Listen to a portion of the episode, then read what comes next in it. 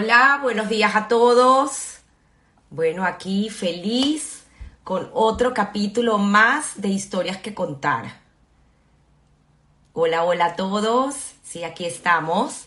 Muy contentos hoy de, de acompañarlos otra vez este domingo y bueno, muy emocionada por contar una excelente historia de una familia muy, muy querida en Venezuela, los Toledanos. Así que aquí está Richie, no quiero perder tiempo porque tenemos muchísimo que contar.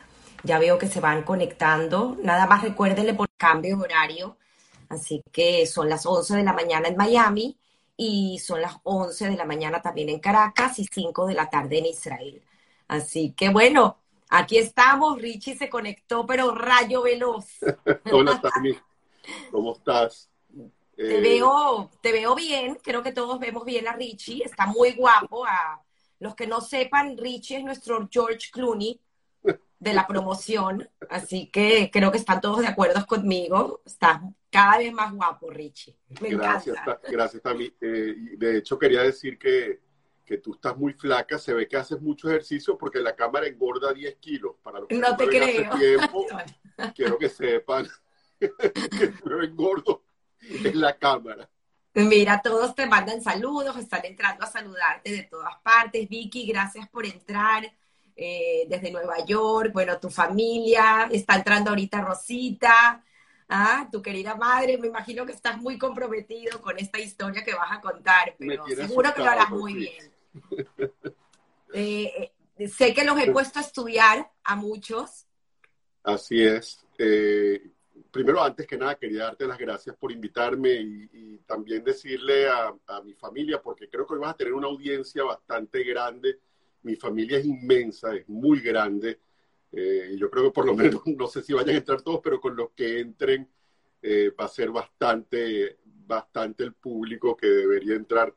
Eh, recuerdo que mi, de parte de mi papá son diez, eran 10 hermanos, de parte de mi mamá cuatro, todos con hijos, nietos cuando hacíamos fiestas en la casa, eh, fiestas eh, o celebramos las fiestas, teníamos que dividirnos en dos casas siempre.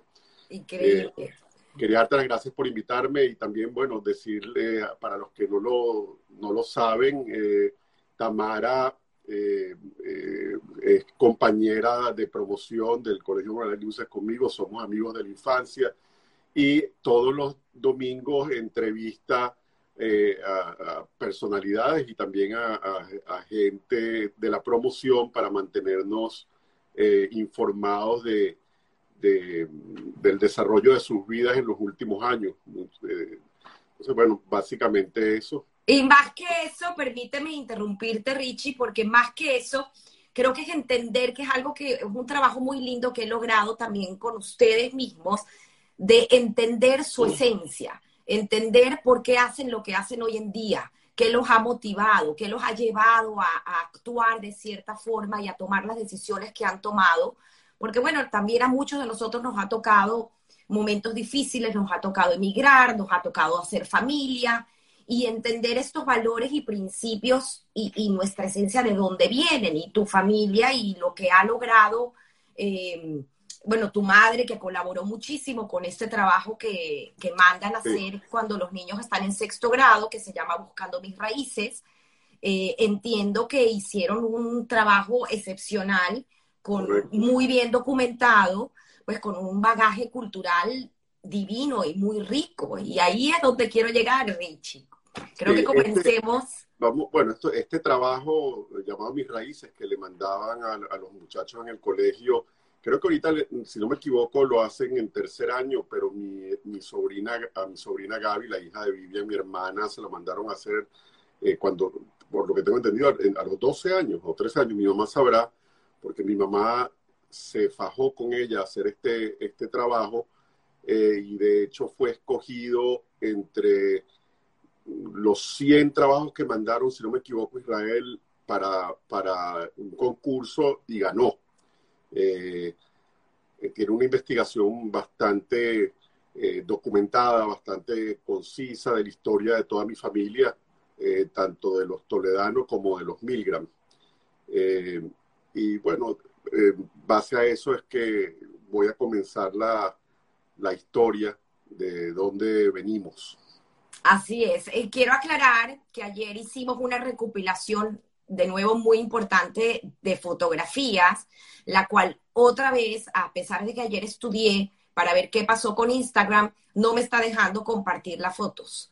Entonces, lo que haré para que estén pendientes, eh, eh, después que termine la historia que contar de Richie, estaré publicando a lo largo del día las fotografías y bueno, eh, las pondré en YouTube para que por favor las puedan visualizar. Igual Richie tiene muy buena memoria, así que podrás describirlas. Sí, y bueno, para, para el resto de los chats de la familia yo pondré esas fotografías después.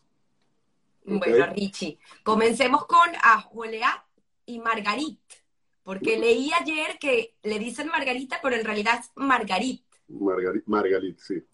Eh, de hecho, eh, bueno, eh, mi abuelo nació en 1895 en Tiberias, Palestina, hijo de David y Freja Toledano, que eran emigrantes, emigraron a Palestina a finales del siglo X, en la última década del siglo XIX. mi abuelo para aquel entonces Palestina eh, era parte del Imperio Otomano, eh, pertenecía al Imperio Otomano y después de la segunda, de la Primera Guerra Mundial pasó a ser un protectorado británico. Eh, mi abuelo fue el, primer varón que el primer varón de, que sobrevivió después de 12 partos fallidos, en los que nada más sobrevivieron él y su hermana Nehama. mi abuelo eh, desde pequeña edad iba a, estudiar en, los Kutab, en los colegios eh, hebreos. Había una sociedad en aquel entonces que empujaba a que, a que los judíos aprendieran un idioma único, el hebreo, porque sus padres nada más hablaban, hablaban árabe. Eh, mi abuelo aprende, aprendió a hablar hebreo en, en, en, esos colegios, en, esos kutab. Y eh, se echaba una broma entre la gente de, aquella época que el hebreo era el único idioma donde los hijos enseñaban a los padres a hablarlo. Eh, mi abuelo eh, trabajó, o sea, estudió, pero dejó de estudiar en algún momento para trabajar en, una sastrería, de, en la sastrería de su papá papá eh, básicamente confeccionaba unas batas largas que usaban tanto los árabes como los judíos en esa época, eh, que se llamaban umbas. pero, que creo que ayer leyendo lo comentamos que la manera de distinguir si era un árabe o un musulmán era por el color del sombrero. Correcto. Que quedamos en esa tarea pendiente. Sí. Entonces, eh, mi abuelo conoce a mi abuela eh, Margarita, eh, nosotros la llamamos City, la abuela. Eh, la conoce cuando él tenía 18 años y mi abuela tenía 14. En aquella época era muy común que las mujeres se casaran entre los 14 y 15 años. Mi abuela nació, había nacido en, Sfat, de padres también provenientes de Marruecos, de Meknes, su papá eh, era un gran rabino de apellido Mamán y su mamá eh, era de origen rumano, apellido eh, Bolt, se conocen. mi abuelo, de hecho, fue a, hablar con los padres de mi abuela Margarita para que le permitieran casarse con él porque ya la tenían prometida para otro para otra persona y aceptan, se casan y al año ya mi abuela está embarazada. Eh, estamos hablando de 1915, está comenzando la Primera Guerra Mundial y los otomanos empiezan a, reclutar jóvenes judíos para mandarlos a la guerra. Eh, los, eh, los padres de mi abuelo, que tenían por supuesto el, miedo de que lo reclutaran a su único hijo varón, lo mandaran a la guerra con su mujer embarazada, eh, le concibe, la idea de sacarlo de, Palestina y utilizando, eh, bueno, una de esas casualidades, la hermana, la hermana de, mi abuelo, llamada Nehama, estaba casada con Isaac Abo Mordejai, que en aquel entonces era cónsul de Francia en, en Sfat. Le consigue un pasaporte francés y lo mandan a través del Líbano en un barco a Córcega, con la idea de que cuando mi abuela diera a luz, a quien sería mi tía Elisa, la hermana mayor de mi papá en 1915, eh, se encontrara con ella, con, con, mi abuelo en, en Córcega. Eh, mi abuela da luz eh, y se va a se va a Líbano de nuevo a agarrar el barco para, para encontrarse con mi abuelo y los mandan a desembarcar. Le dicen que el barco no puede zarpar porque hay minas debido a la guerra en el puerto y es muy peligroso y que vuelvan la semana siguiente. La semana, esa semana, ese barco que venía la semana siguiente nunca, nunca llegó. Eh, y mi abuela se queda en el Líbano seis meses con eh, eh, un señor llamado Joseph Levy, quien en ocasión de, irse en el mismo barco que con ella a, Córcega, le, le, permite quedarse en su casa eh, con su familia por seis meses. Cuando ya vio mi abuela que no podía viajar a Córcega y encontrarse con mi abuelo, se regresa a Palestina a vivir con, con David y Freja, sus padres. ¡Wow! ¡Qué travesía! Sí. Este, al año de, de, esto, estamos hablando de a los cuatro años, mi abuelo regresa de Córcega a, de Córcega a Palestina, cuando ya termina la guerra, eh, conoce por primera vez a su hija después de cuatro años y se entera que su padre también falleció. Em, para, ya entonces estamos hablando, para 1920 nace mi tía Emily, la segunda hija, en 1922 mi tía Berta, eh, en 1924 nace mi tío David, el primer varón, y eh, eh, digamos que el, jefe del clan, porque en mi familia hay una estructura patriarcal que viene de no sé cuántos siglos atrás. Mi tío Aarón nació en 1900, en 1924, mi tío, mi tío David en 1927, mi tío Aarón, y ya para 1929 mi abuela está embarazada de nuevo de mi tía Alegra. Eh, ese eh, mismo te, te, voy a interrumpir para que nuestra audiencia entienda la importancia de por qué estamos contando todos estos relatos. Bueno, que tu tío David y tu tío Aarón, grandes personalidades en el mundo de la medicina en Venezuela. Correcto. Graduados en el San Cristóbal. Sí, en la ULA, en la Universidad de los Andes, y eh, sobre todo a lo mejor eh, Bernardo Singer, el, primo de, Miguel, tiene muchas, muchas historias que contar de mis tíos eh, en San Cristóbal. entonces... Bueno, volvamos atrás, quedamos en 1929, tu abuela está embarazada. Está embarazada de, nueva, de nuevo de mi tía Alegra que es el número 7. No había televisión en aquella época, eso es importante que, la gente lo sepa. no había televisión.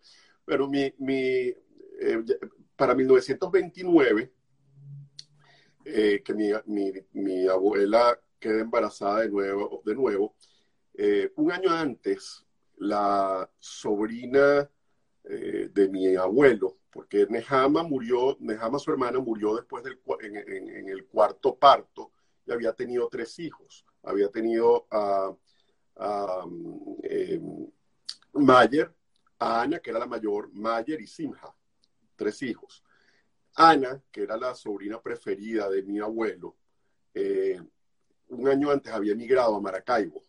Wow. se casó con Simón Abadí y había emigrado para Maracaibo un año antes y desde ese año ya empezó a, enviarle eh, eh, cartas a mi abuelo contándole de, las bondades de Venezuela, de, lo bien que trataban a los extranjeros, eh, que no existía el antisemitismo y de las grandes posibilidades de, las grandes posibilidades de trabajo que tenía en esa época Maracaibo.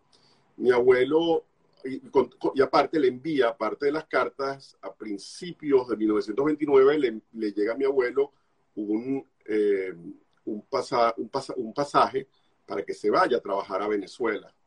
Total que mi abuelo sale de Palestina a principios de 1929 con la idea de que después de que mi abuela diera luz eh, y que él pudiera eh, recolectar dinero para traerse a la familia, se los llevara. La situación en Israel en ese entonces, eh, aparte de la situación económica que era fea, por supuesto estaba el conflicto con, con los árabes que no, que de años atrás ya no, no tenían por supuesto, el, la, eterna relación eh, enemistosa con, con, la población que no quería eh, que los judíos se asentaran en Israel.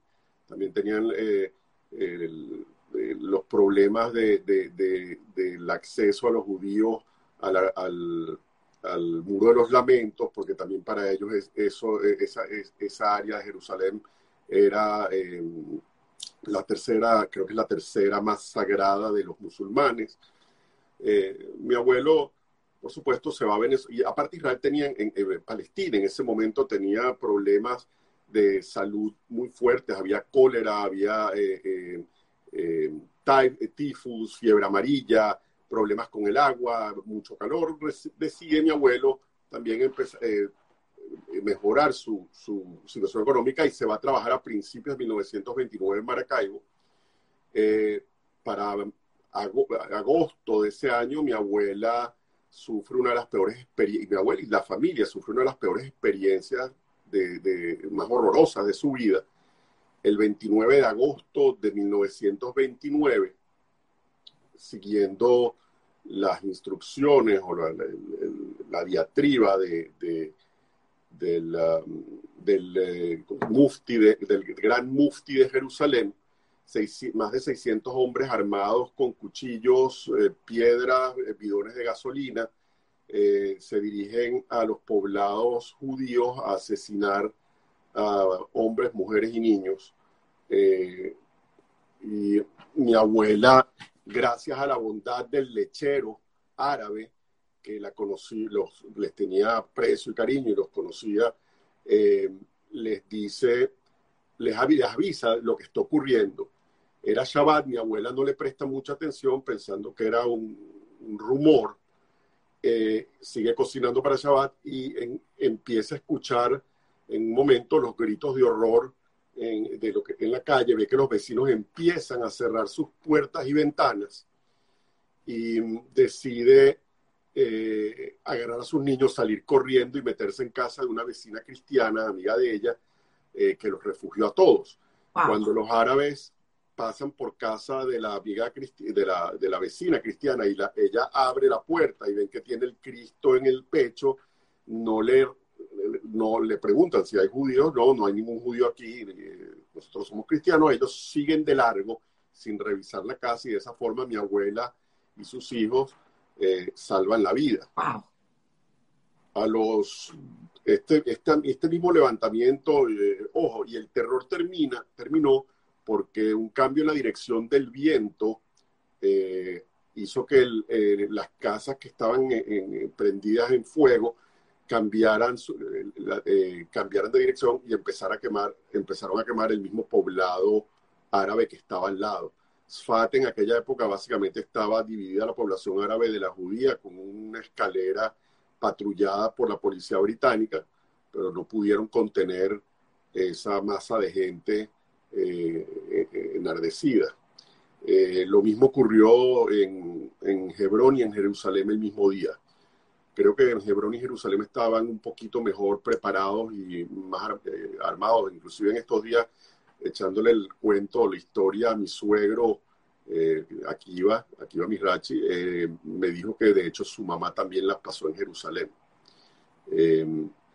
No, sí, eh, es, increíble. Inclusive ayer te contaba que, que sí, que esto está muy bien documentado. Yo sé que tu mamá hizo una larga investigación, pero si alguien quiere leer más sobre este episodio, hay un libro de Julia Navarro que describe muy bien toda esta situación de Palestina y de toda, toda esta problemática de migración y cuando fue la creación del Estado de Israel. Entonces se los recomiendo, pero increíble cómo tienen eh, documentado y cómo pudieron recabar esta historia, Richie, continúa. Eh, eh, aparte que recuerden que en ese momento estos viajes, que uno lo dice tan sencillo, bueno, voy, vengo, tal, era en barco. O sea, no, era que agarraba un avión en dos horas, estaba con en barco, tren y burros, y caminando. Sí.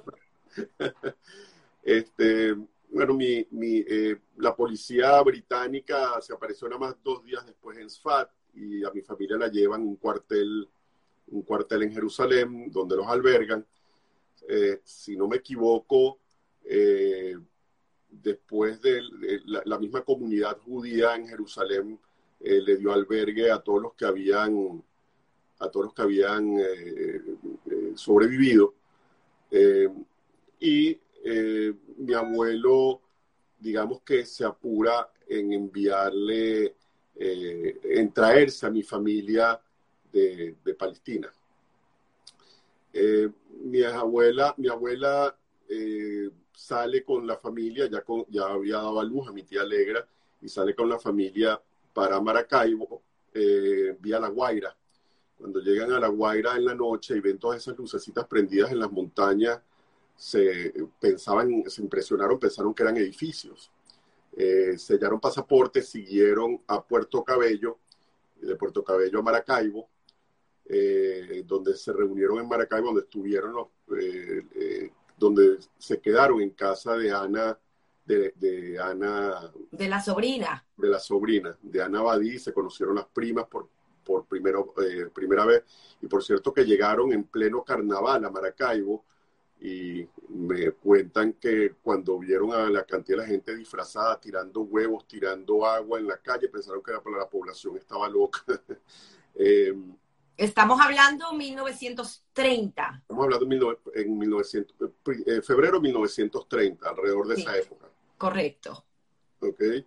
Em, la situación de, de la familia fue mejorando. Eh, para 1933 mi abuelo, eh, eh, ya había, abuelo Joleab había ya montado una tienda, por cierto que a Joleab los llaman a todos Javi, por eso hay tantos Javis en mi familia, ¿no? Pero tu abuelo al llegar eh, fue Clapper, explica un poquito porque es muy interesante porque la mayoría de estos inmigrantes. Mis, dos abuelos llegaron como clappers. Mi abuelo inicialmente cuando llegó iba de puerta en puerta vendiendo cortes de tela, pero ya para 1933 ya había, ya tenía una tienda en Maracaibo llamada eh, el famoso Siete, era una tienda de telas. Eh, no sé si también vendía en ese momento relojes, que también en, un viaje nuevo, no sé, la verdad que estoy, mejor no hablo porque creo que esto es posterior, perdón.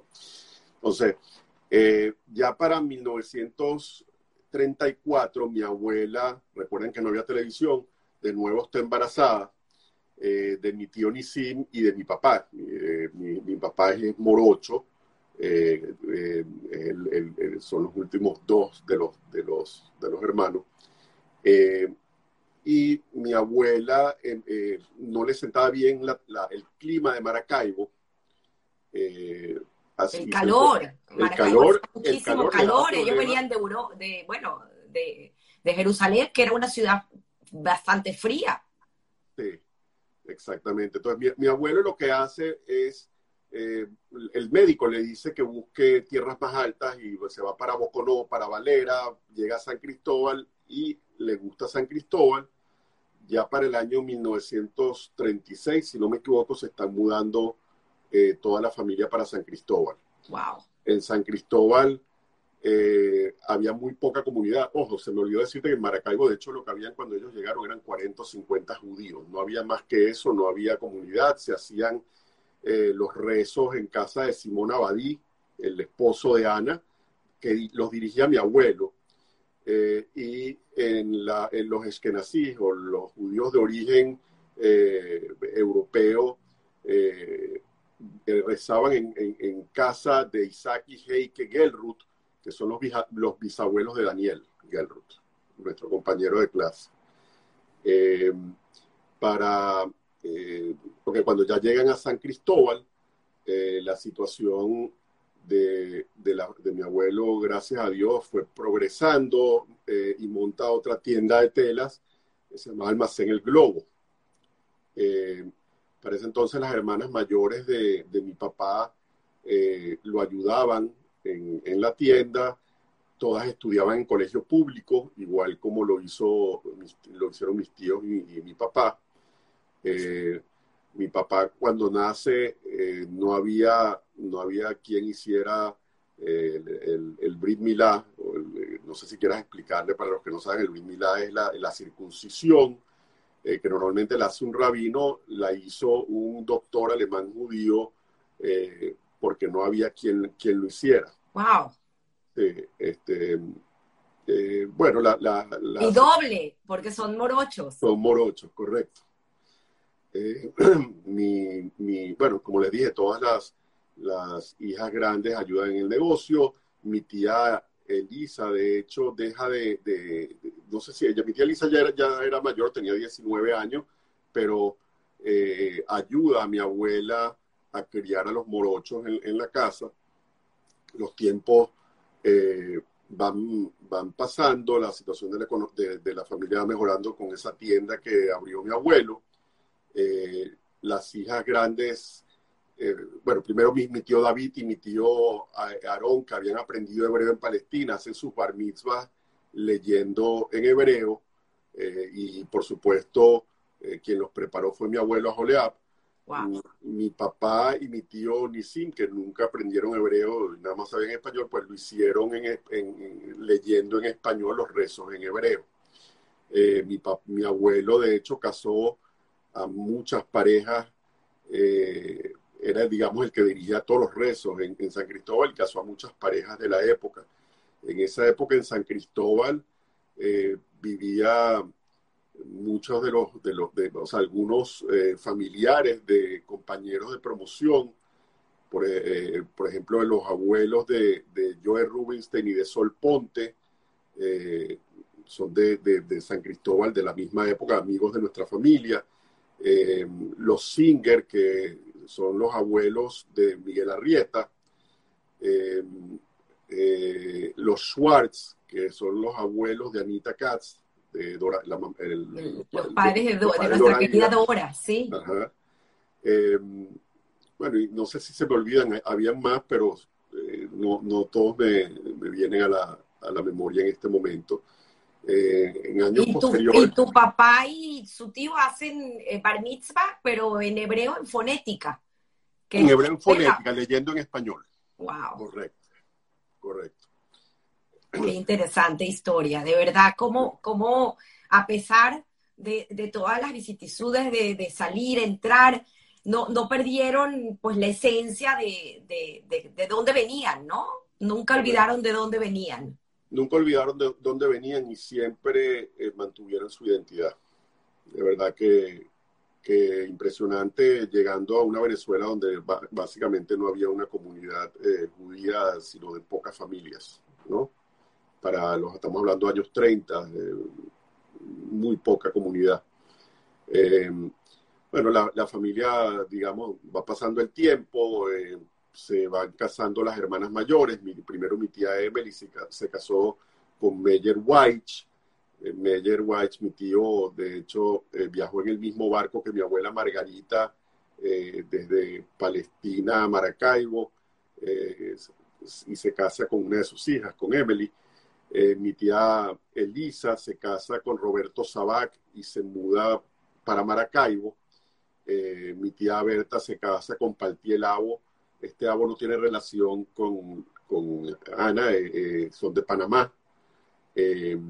Eh, mi tío, eh, eh, mi tío David estaba en ese momento estudiando en la Universidad de los Andes para hacer cardiología, mi tío Aarón estaba también en la ULA estudiando para cirujano. mi tío Nisim creo que ya estaba en Maracaibo y, estaba viviendo con mi tía Elisa, estaba estudiando ingeniería de construcción, ingeniería civil. Mi papá recién graduado del colegio, desde pequeño él tenía, tenía pasión por el comercio, le gustaba el comercio y siempre eh, desde pequeño estaba trabajando con mi abuelo. Eh, así que cuando termina de estudiar hace un curso nocturno de contabilidad durante dos o tres años donde en el día trabajaba con mi abuelo y en la noche sacaba su título de, contabilidad. ya para el año 1954, mi abuelo que viajaba constantemente a, Maracaibo, a, Caracas para surtir las tiendas, la tienda de tela, eh, pasa de visita por Maracaibo a visitar a, mi, a, mi tía Elisa, eh, le da un infarto y, fallece a los pocos días. Eh, eso trajo, por supuesto, una gran tristeza, un gran vacío en mi familia.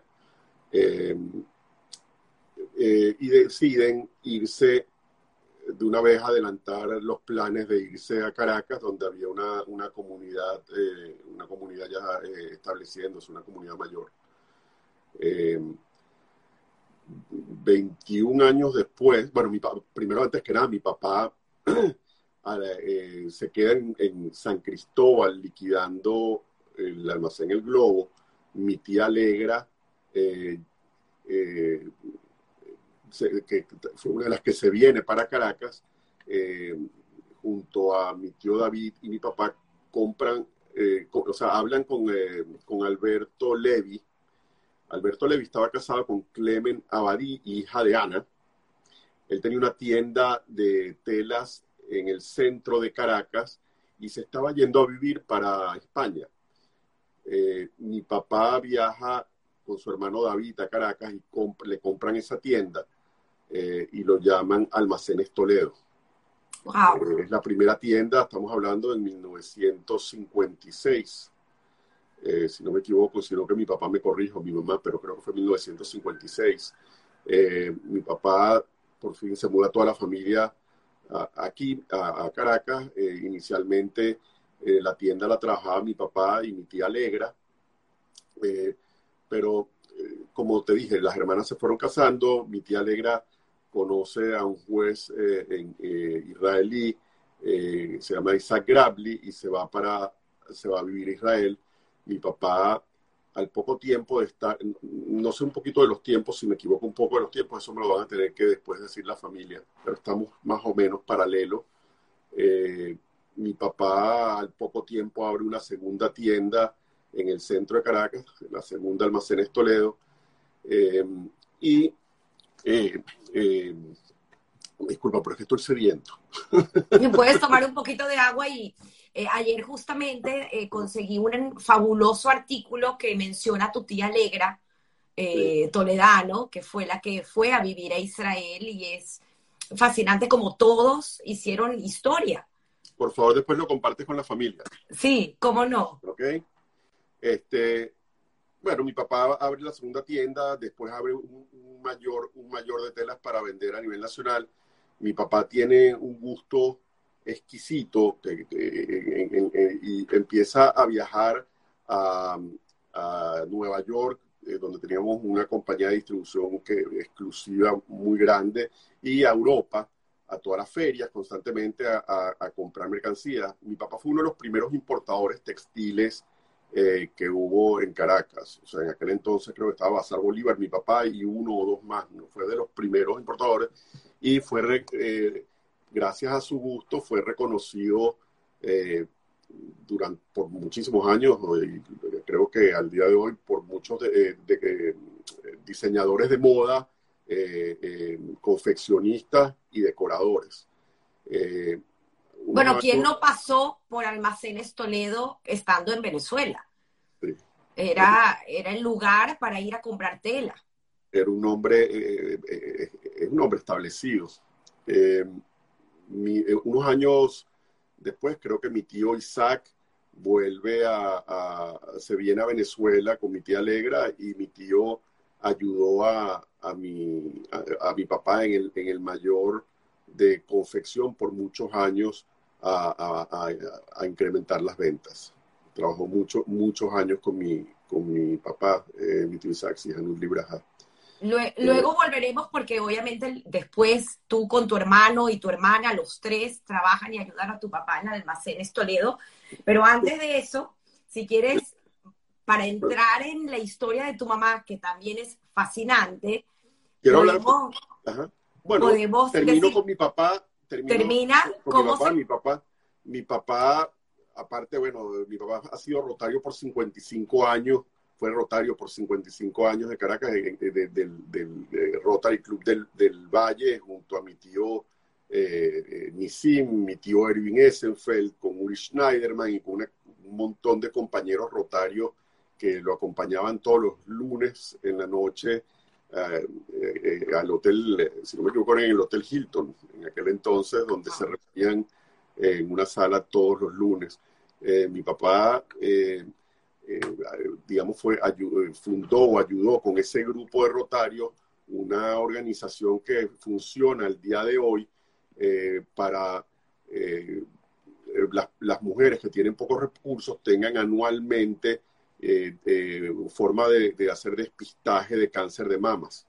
Eh, al día de hoy, esa organización sigue funcionando en Venezuela en, muchísimos lugares.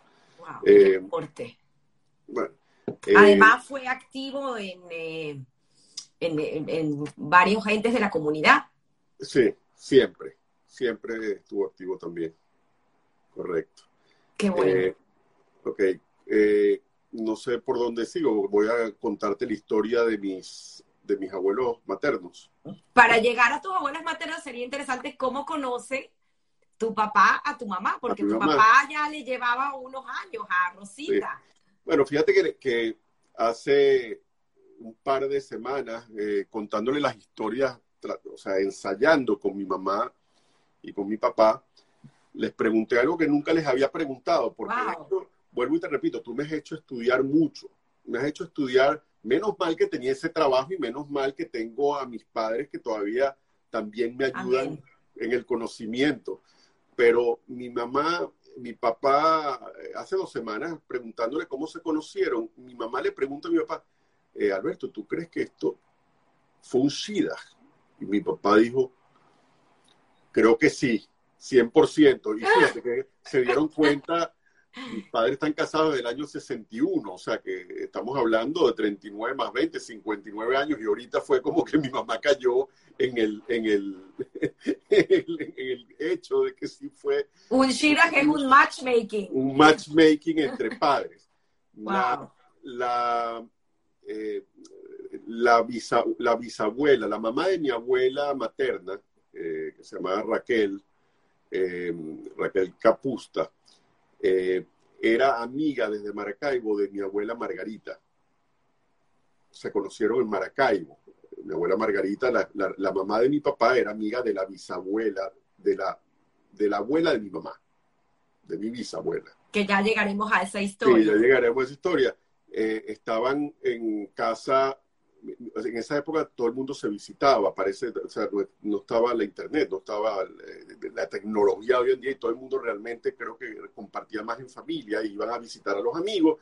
Y mi abuela Margarita va a visitar a, a, mi, a, la, a la abuela de mi mamá en casa de mi abuela, se reúnen a tomar té, a hablar y mi abuela le dijo a, mi papá esa noche que lo fuera a buscar a, casa, a, la casa de, de los de los Milgram, de los capustos. Mi abuela va, mi papá va, y cuando va a buscar a, mi abuela, por supuesto, le sacaron y le presentaron a mi mamá. ¡Wow!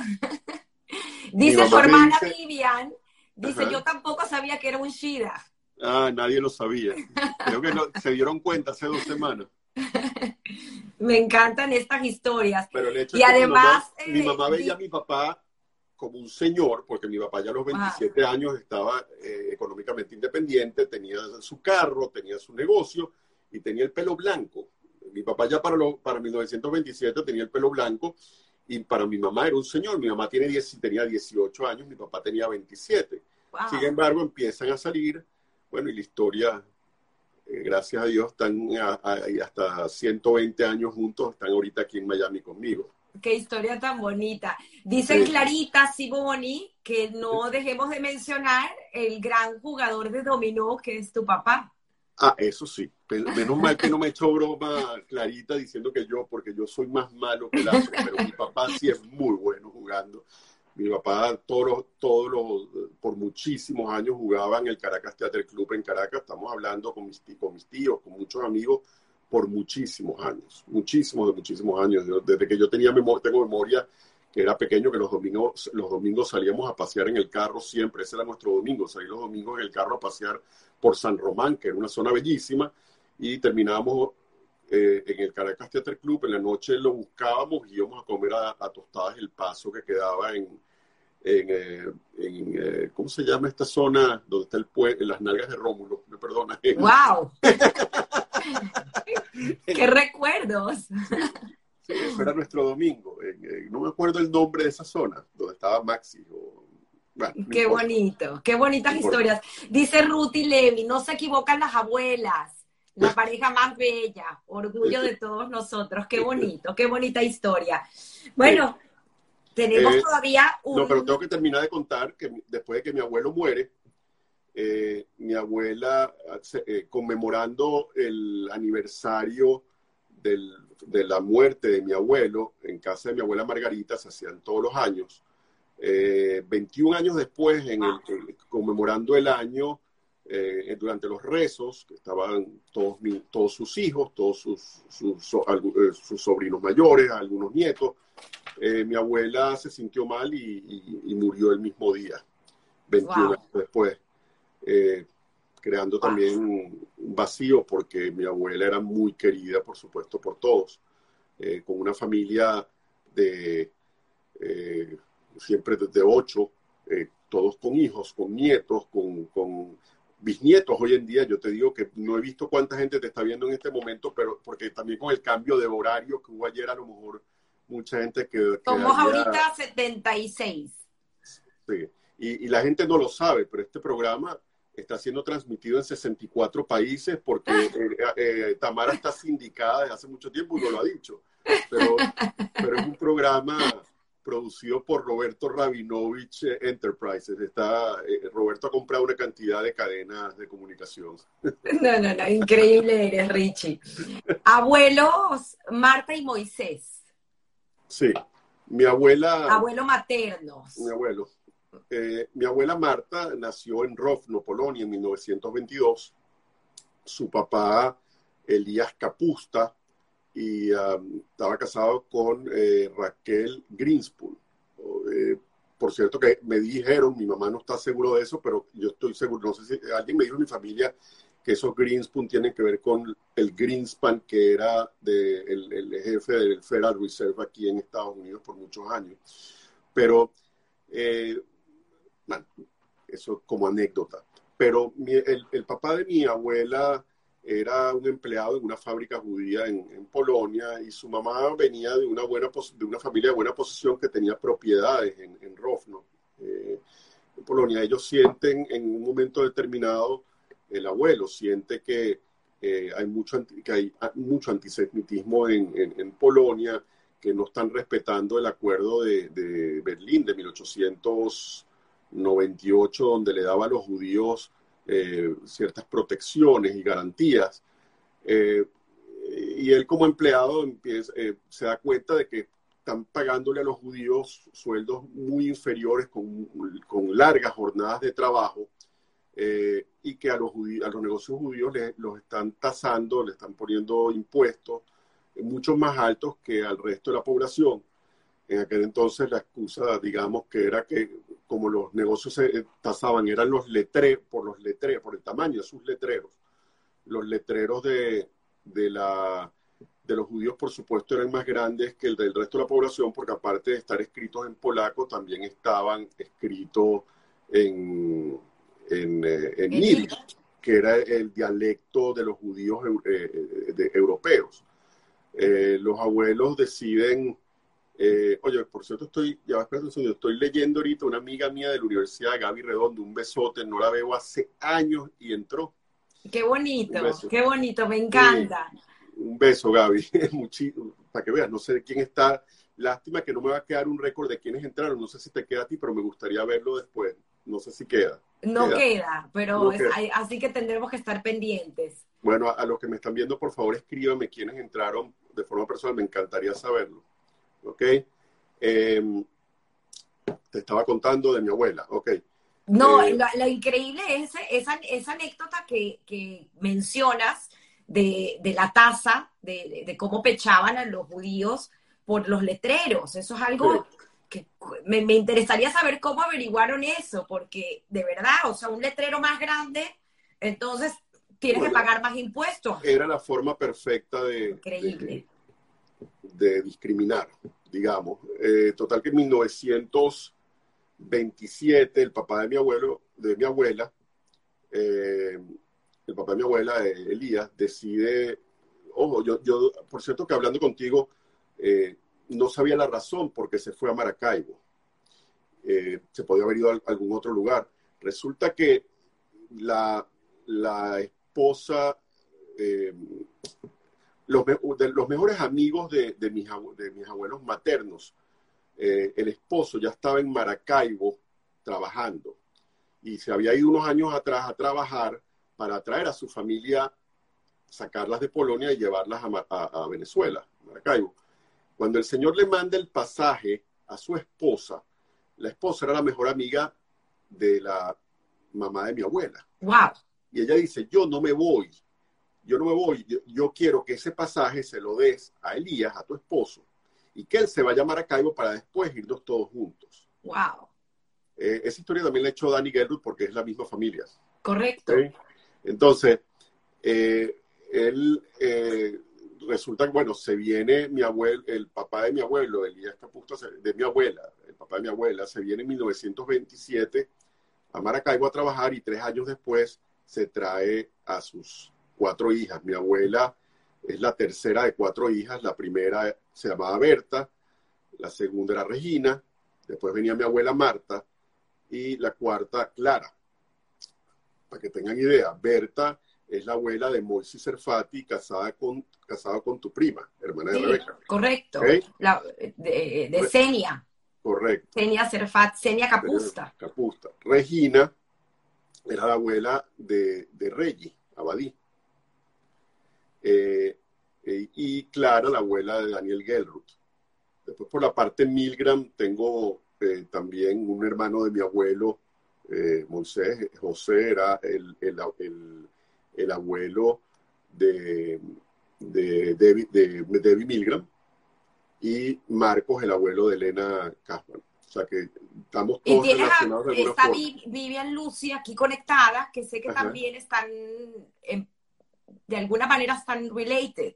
Sí, sí, porque Vivi es, Vivi es prima hermana de mi primo hermano. Ella, eh, la mamá la mamá de, Vivian es hermana de mi tía Esther, casada con mi tío Aarón, y nos criamos juntos, somos como hermanos. es una familia increíble, enorme. somos una familia muy, grande, muy grande y extendida, y todos nos hemos criado juntos y nos queremos como, como primos.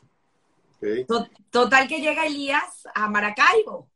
Sí, correcto. Elías llega a Maracaibo. Pero falta, falta todavía la familia traerla. Llega él primero él llega primero, la familia los trae tres años después y cuando llegan, eh, Elías había alquilado en una posada en Maracaibo, que era, los dueños eran Heike y, e Isaac Gelruth, los bisabuelos de Daniel, tenían una posada en Maracaibo y cuando llegan mis mis, mi, abuela con su familia, se quedaron inicialmente en dos cuartos que ellos habían alquilado ahí. Eh, para, entonces, el barco Horacio. ¿Ah? No te olvides, el barco Horacio. Ah, bueno, exacto. Mi abuela llega, mi abuela llega con sus hijos y con la, con la, eh, la esposa y la familia del amigo de mi abuelo, de, mi, de, Elías eh, Capusta, y llegan en un barco se llama el barco Horacio, se llamaba así, llegan a, a Curazao, por alguna razón que, que desconocemos, el barco tiene tuvo que quedarse 30 días en Curazao y la comunidad judía de la época ayudó, o sea, les dio albergue eh, allá en Curazao. Eh, bueno, llegan a, a, Maracaibo. Y, eh, y, hay, un, hay un primo al final que no, no desembarca y se regresa a Polonia. No, hay un primo, un primo que sí desembarcó y se quedó un tiempo en Maracaibo y después volvió a, a Polonia y murió, murió durante el holocausto en la Segunda Guerra Mundial, de apellido Drasht. Eh, de hecho, eh, mi abuela, mis abuelos eh, ayudaron a traer a su hijo desde, desde eh, Polonia a Venezuela unos años después? Es que uno, uno lo piensa y es tan difícil porque en ese momento, pues uno va a la buena de Dios y tú no sabes qué va a pasar. O sea, hoy en día porque uno ya sabe la historia. Pero en ese momento decían, bueno, pero es que estoy mejor allá o no me acomodo, prefiero regresarme y lamentándolo mucho sabemos después qué fue lo que pasó, pero Correcto. es increíble, son decision making, son momentos de, de una decisión que tenemos que cada vez más admirar a nuestros abuelos, lo que hicieron para que nosotros podamos tener una mejor vida. Correcto. Es increíble. Son, decisiones fuertes. Eh, eh, una de las preguntas que me hiciste para el final justamente tiene que ver con eso, de, de, aprender de, de, las decisiones que y de los esfuerzos que tuvieron, que tuvo que hacer la familia para, para poder sobrevivir y, es así. llegar a, ir adelante.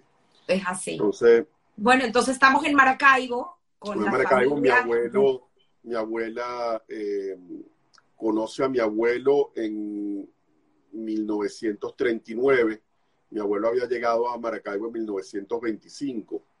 Eh, también llegó trabajando de, de, de clapper o de, de, de buhonero de puerta Vendedor ambulante. De vendedor ambulante. Eh, yo creo que ahorita sí debo eh, contarte la, la, historia de mi abuelo para que veas de qué forma se, se conectan. Mi abuelo Moisés había nacido en, en, en en Rumania, eh, venía de una familia que tenía una, buena posición, eh, tenían eh, un molino y fabricaban, ¿cómo se llama? Empacaban harina y granos que vendían a la población. El producto de la venta de esa harina y de esos granos lo metía el, el, papá de mi, de mi abuelo, que se llamaba Jacobo Simón Milgram, y casado con con eh, Miril Bograt. Eh, el, el, el, resultado de la venta eh, lo, lo, ponían en monedas en baúles dentro de la casa. Wow. Que de alguna forma... Debajo del colchón, como lo decimos. Bajo el colchón y, bien escondido para que nadie lo viera, pero en la medida que se iban llenando los baúles de moneda, fueron a comprar billetes rusos, rumanos o sea, los cambian por billetes del país. Eh, mi abuelo, el, papá de mi abuelo, eh, desde, eh, desde temprano, desde temprano siglo XIX, empezó a, 20, empezó a sentir el antisemitismo en Rumania.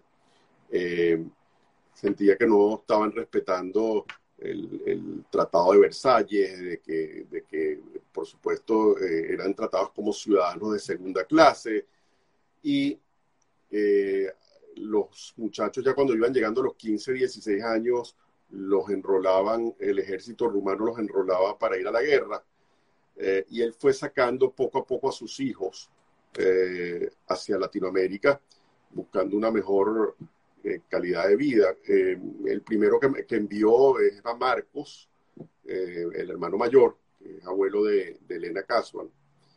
Elena, porque era mamá, el papá de, Blanquita, en paz descanse. Él llega, va a Brasil, después sigue a Perú y después va para Maracaibo. y con el tiempo va comprando una casa donde después llegarían todos los hermanos. Que tienes una foto que si quieres la podemos describir, porque me encantó la manera como la describes tú, que eres único, que es el Photoshop de la época. La familia de mi abuelo se toma una, una fotografía familiar y como ya dos de los hijos estaban en Maracaibo, que los, hermanos de los dos hermanos mayores, Marco y Jaime, ya estaban en Maracaibo, deciden en la fotografía incluir dos óvalos con las fotografías de ellos como para que no dejen de estar en la fotografía familiar. Eh, y eso es el Photoshop de la época. Lástima que no, no se pudo mostrar, eh, pero sí me... la, mostraré, la, mostraré. Por eso es increíble y en esa foto pues salen eh, todos los hermanos, los dos que ya se habían, habían viajado, correcto. y los otros que posteriormente salieron. Correcto.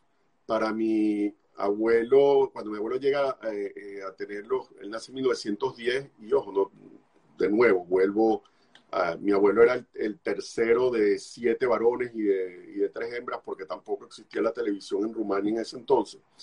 Eh, mi abuelo ya cuando tiene 15 años también lo, lo envían a Maracaibo de una sola vez.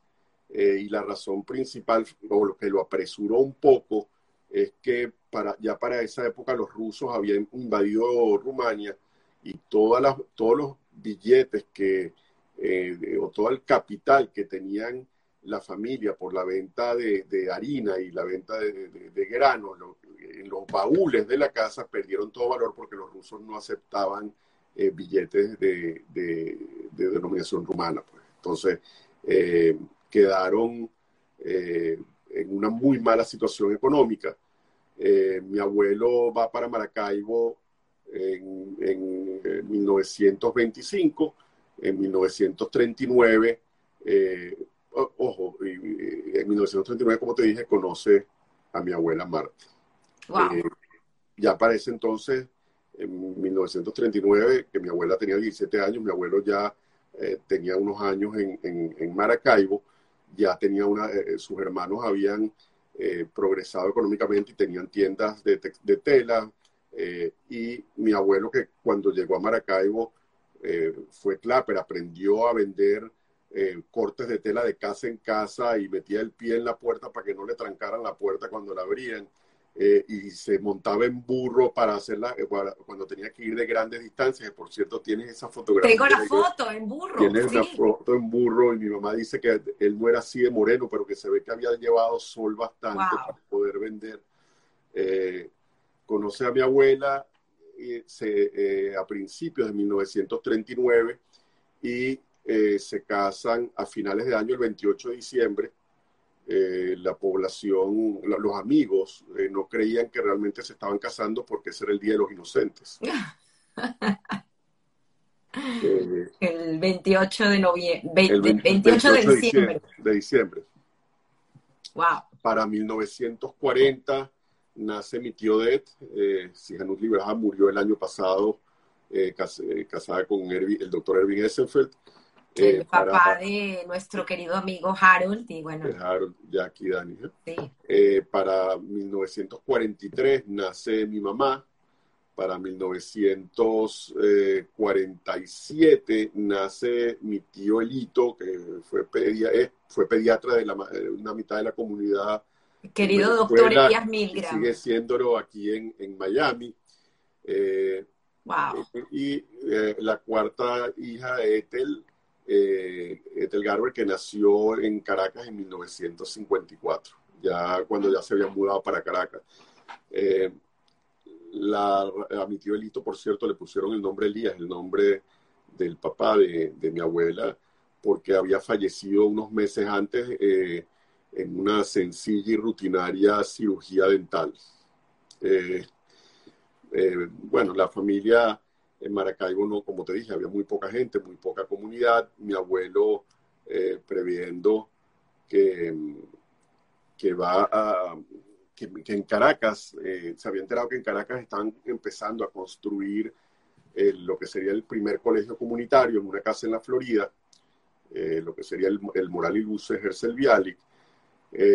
viaja a, a Caracas y compra una casa que habitaría posteriormente eh, y se le alquiló una pareja de Abraham y de Abraham y, Polita Brick. Ahí me está diciendo Clarita si si estudié.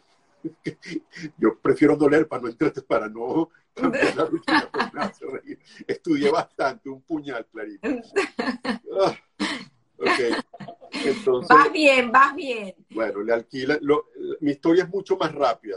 no, me falta, no me falta más de el, abuelo, Vicky pregunta que si falleció una en una cirugía dental el abuelo, sí. Eh, sí, eh, es increíble cosas que pasan. No el abuelo, es el papá, el papá de mi, de mi abuela Marta.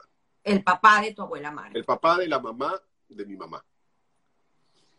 Que se llamaba Elías. Elías. y por eso es que Elías tiene su nombre. Su nombre, correcto. Que ayer estaba leyendo y viendo un documental de la genealogía y de los apellidos y de los nombres que damos. Y, y es muy importante, pues, ese bagaje y esa responsabilidad que tenemos al recibir el nombre de, un antepasado. O sea, no es cualquier cosa. entre los judíos sefardíes es muy, muy común, entre los esquenazíes entre los, europeos no. Entonces, eh, ¿dónde estaba acá? Eh, estamos que van a Caracas, van a Caracas y le alquilan, le alquilan, le alquilan, la casa a, una pareja de Abraham, de Abraham y Polita Brick, sin saber que 25 años más tarde serían sus consuegros, casándose su, eh, eh, mi tío Elito, eh, Elías, con Evita, su, la hija de ellos. mi abuelo, como te dije, a los no sé si a, uno o dos años después se están mudando para, desde Maracaibo a Caracas. mi abuelo pertenece al comité que recolecta fondos y trabaja eh, en el comité que recolecta fondos para la creación del, colegio del primer colegio comunitario.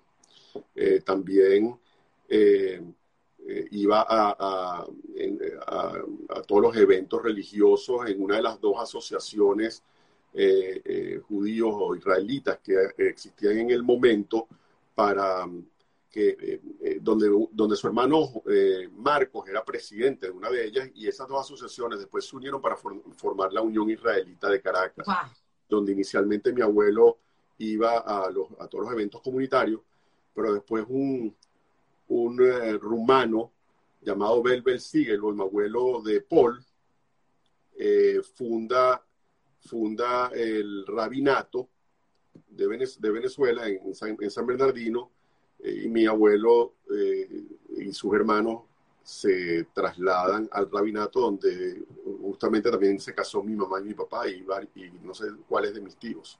Qué historia. Sí.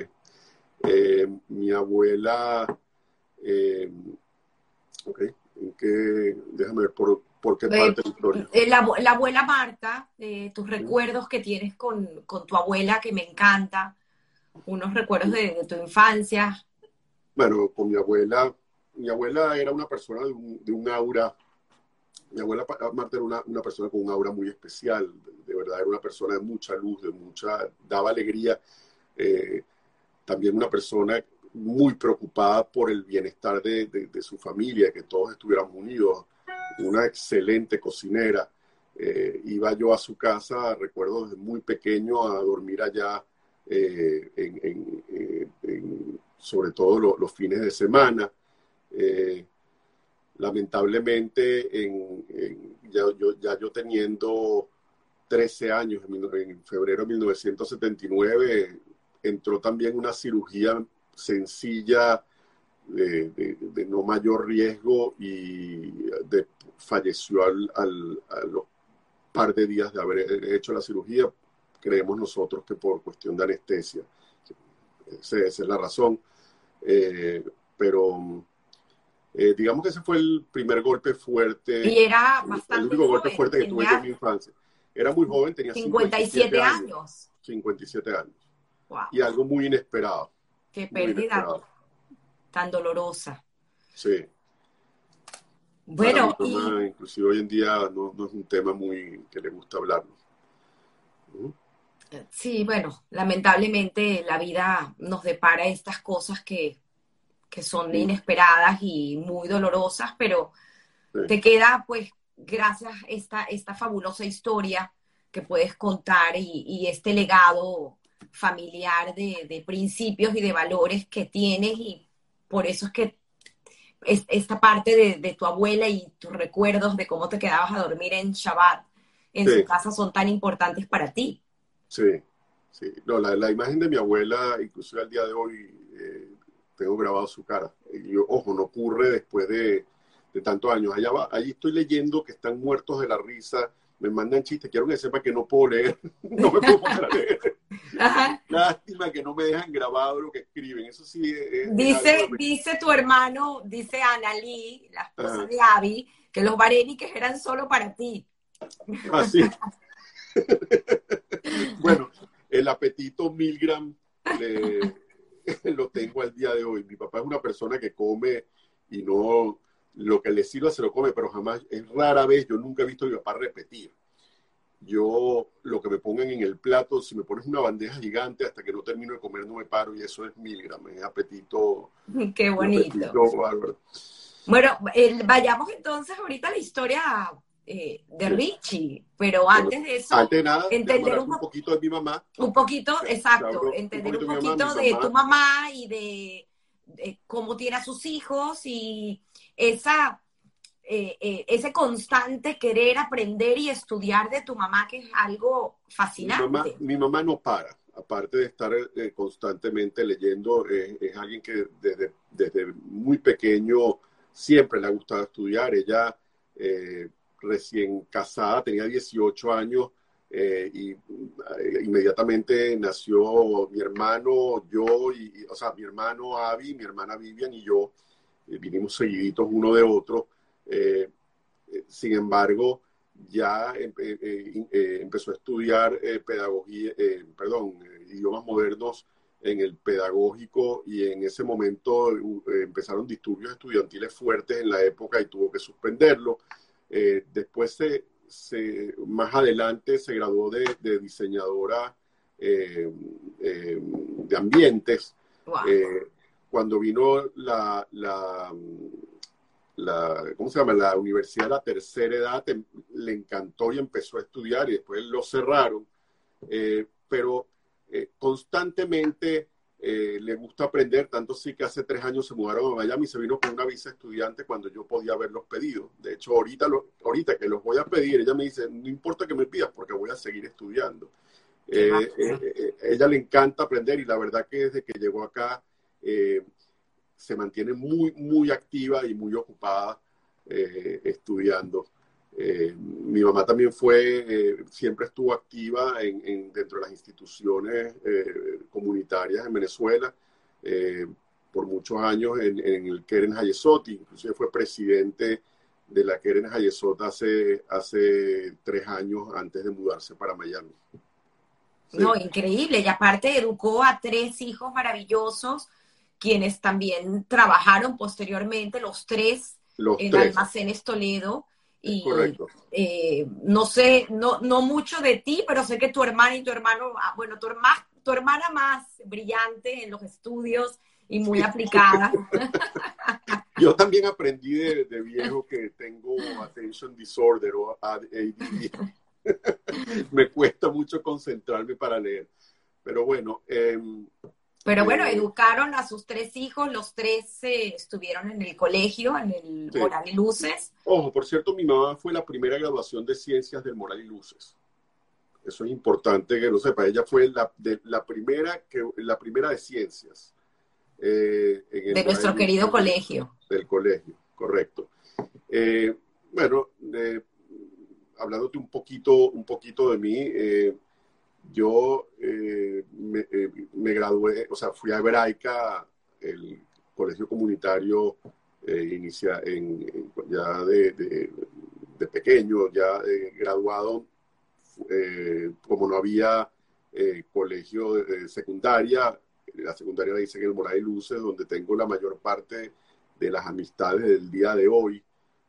son amistades y familia, digamos, por, por, por el, cariño que nos tenemos y lo que ha hecho la tecnología para acercarnos después de tantos años.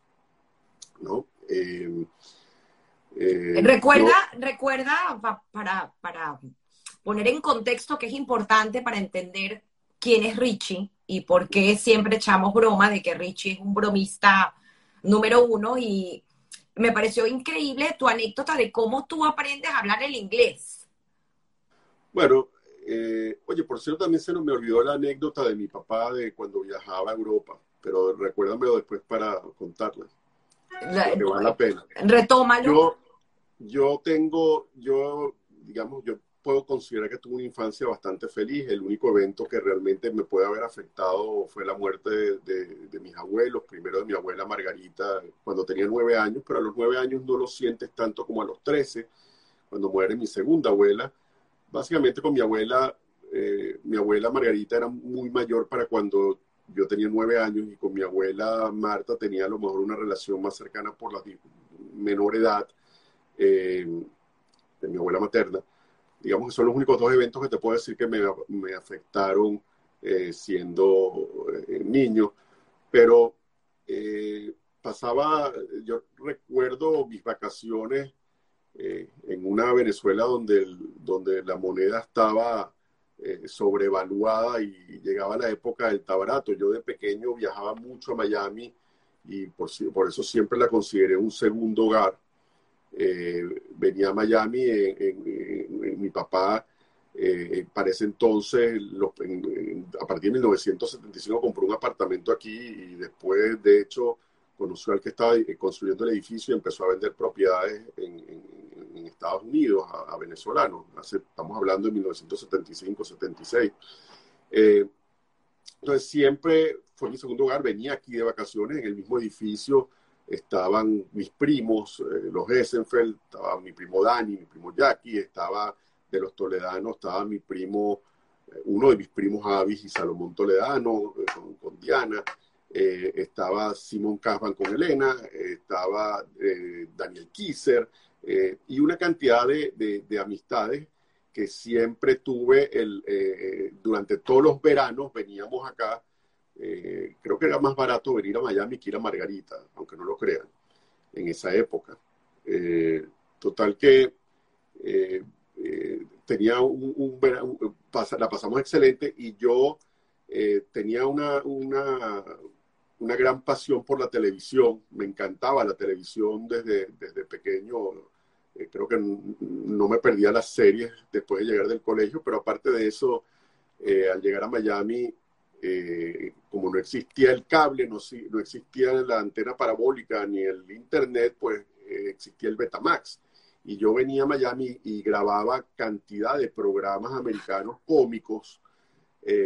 Y todas las noches antes de dormir, me, llevaba de aquí, de Miami, unos 20 o 30 cassettes de Betamax de dos horas cada uno, donde grababa cantidad de programas y antes de dormir en... en eh, ahí Katherine dice, estoy muy serio. Katy, yo lo que estoy sediento, pero después que termine. Eh,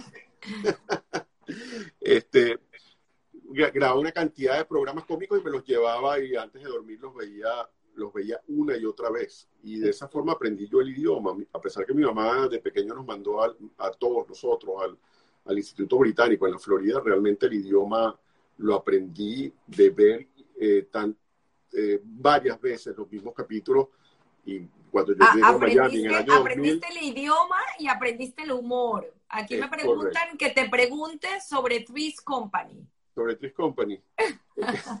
es un programa de niños hoy en día, pero para su época era bastante fuerte. De dos, de dos eh, mujeres viviendo con un hombre en un mismo apartamento de forma platónica. Hoy en día eso es de niños, pero en aquel entonces sí era muy bueno. Llamaba la atención. Este, eh, ok, entonces yo, mi infancia te puedo decir que, que fue muy buena. Eh, era, inclusive, fui la única persona que sí recuerdo que llegué, llegué enferma de la gira que hace el colegio a, Israel y llegué enfermo eh, con mononucleosis. Eh, todo el mundo me preguntaba si me besé con alguien porque es la enfermedad del beso. Lamentablemente no, no fue así. Pero eh, llegué enfermo porque yo era obsesivo de, no, de la limpieza. Yo no, yo no compartía un helado con nadie, ni un refresco, ni, ni, que me dieras con la misma cuchara. Era medio, digamos, delicadote en esa época. Fue el único que me enfermé y desde entonces si me consigo a alguien comiéndose un helado en la calle, se lo quito y me lo como también. No, no ando con, con nada de eso. Qué bárbaro. Pero, em, ok. Eh, Pero bueno, eh, eh, tienes una infancia, esa, esa anécdota de cómo aprendiste el inglés, de verdad que es increíble porque, bueno, pues demuestra tus ganas de, y tu facilidad también para los idiomas y fue una ventaja sí, que me sirvió para más adelante la historia de inmigrar a los Estados Unidos, que ya tenías el idioma. Sí. Ahora, creciendo, en la medida que fuimos creciendo, eh, eh, eh, yo voy a, me gradúo de, administrador de empresas en la Universidad Metropolitana en el año 90.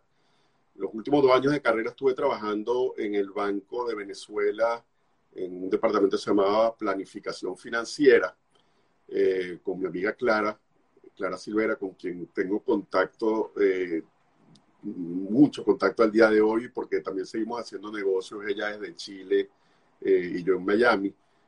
mucho con mucho cariño, la verdad que a Clarita la quiero mucho. me quedo de nuevo en blanco. No, no te quedas en blanco. tus hermanos, tus hermanos también se gradúan. el teleprompter.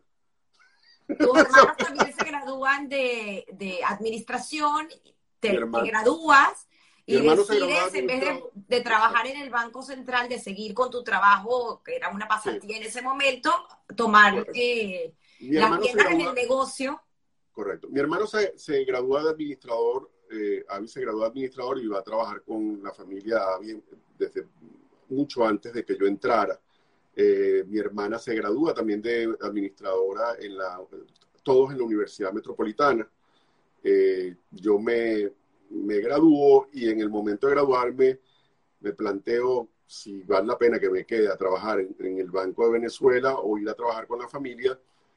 Y por supuesto la decisión de ir donde la familia en la situación en Venezuela, eh, donde ser empleado eh, eh, eh, y ser bueno en lo que uno hace es muy bueno ir subiendo escalas en, un banco, pero a nivel de, salario, yo creo que en ese momento en particular no me venía nada, nada, ninguna oferta que yo pudiera considerar.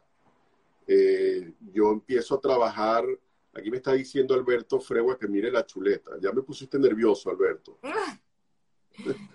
ok, yo me, empiezo a trabajar con la familia eh, mi hermano ya llevaba eh, un tiempo eh, adentro, mi papá ya se había salido de la parte de compra y venta, estaba metido en la administración, mi hermano estaba dirigiendo, digamos, en ese momento las tiendas y un mayor de, tela de, vestido que con mucho éxito durante esos años también había ampliado.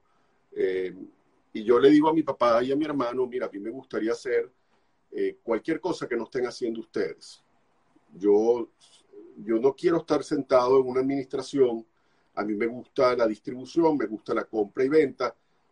Tiene que haber algo que yo pueda hacer eh, distinto a lo que está haciendo mi hermano y lo que está, eh, estás haciendo tú, porque yo no, no, quiero tampoco, tampoco, y te soy sincero, yo no soy, eh, a mí me gusta el negocio de mayor. Yo nunca fui muy, muy apegado al, al retail, al de tal, que era nuestro negocio clásico. Eh, total que decidimos abrir un mayor de, telas de decoración y de telas eh, para automóviles. Eh, en el año 1990 abrimos esa compañía, ese mayor, que trabajé hasta el año 2000. puedo decir que, que fue bien, fuimos creciendo en el mercado eh, en un momento determinado, inclusive, llegamos a venderles telas para autobuses a, Encaba, que era la fabricante de, autobuses de turismo y de, por puestos en, en, Venezuela, un negocio grande, gracias a un par de vendedores excelentes que conseguí, que ya estaban trabajando para, un, para una fábrica de textiles allá.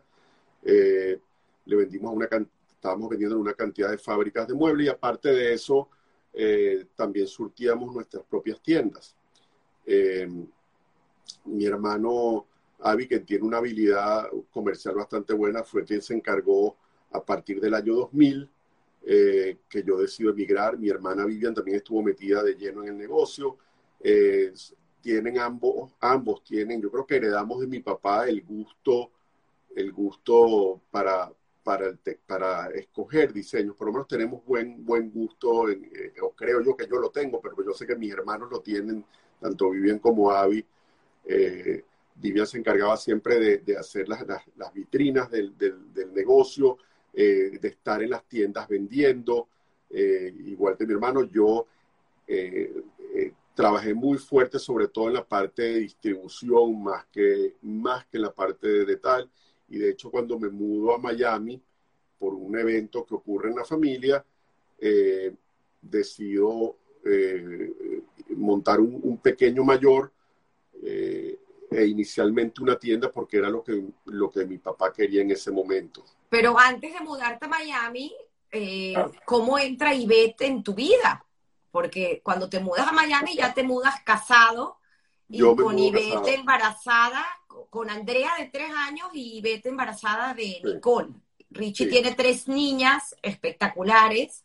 La más chiquita ya nació aquí, se llama Sophie, que tiene una voz de una niña prodigio. O sea, vamos a tener la oportunidad a lo mejor de escucharla en vivo y si no, pues más adelante pondremos algo de Sophie porque es maravilloso, pero entender un poco, bueno, eso, ese, ese episodio en tu vida que desata finalmente de que decides salir de Venezuela y venirte a los Estados Unidos. Entonces, recapitulando, ¿cómo conoces a, a Ivette?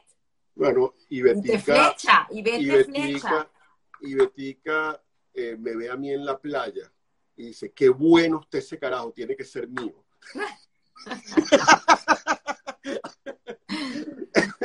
Este George Clooney lo quiero para mí. yo creo que voy a tener que dormir en el sofá hoy. Mira, Ivette, eh, y yo nos conocíamos realmente nos conocíamos desde el colegio. Yo nunca habíamos hablado, pero sí éramos por lo menos caras conocidas. Eh, yo creo que ella vino en, en, varias oportunidades mías a visitar a, no sé si a lo mejor a la, hermana de Isaac Guasnón, eh, que teníamos el mismo autobús en algún momento, pero sí la conocía. Eh, sin embargo, en la universidad me pasaba de largo y no saludaba, y como no saludaba, pues a mí me caía mal. Y como me caía mal y yo era, eh, ojo, era, déjame decirte que Ivette era muy bella, así como es hoy en día, una mujer muy bella, pero como me pasaba de largo y no saludaba y me caía mal, pues yo me hacía también el interesante. Total que eh, después ya de graduados eh, de, la universidad, yo graduado de la universidad, yo no sé si ella había terminado, yo tengo una, era una época donde, era, oye, digamos que yo no, no voy a decir que, que, era un galán porque yo siempre fui feo, ojo, y del colegio horrible, pero era la época que mejor me estaba yendo eh, a nivel de soltero cuando la conozco. Y eh, yo estaba saliendo con alguien, tenía, tenía una novia, y nos invitan a una fiesta en casa de una muy buena amiga de Ivette.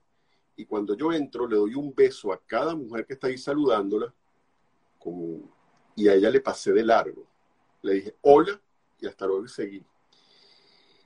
Y ella, no, ella realmente no entendía a lo mejor la razón de mi, de mi, de mi desprecio, pero es que ella nunca me saludaba y me pasaba de largo. Entonces, eh, un tiempo después me encuentro yo en un centro comercial con eh, Raquel Redensky, que es muy amiga, Raquel Pecher, casada eh, con, Leo, con, Leo. Leo. Pecher, y está Raquel y ella está con ella y, yo, y Raquel le dice, eh, mira, Richie Toledano me está saludando y, y, y, y le dice, ese, ese, muchacho no me habla a mí, no me habla.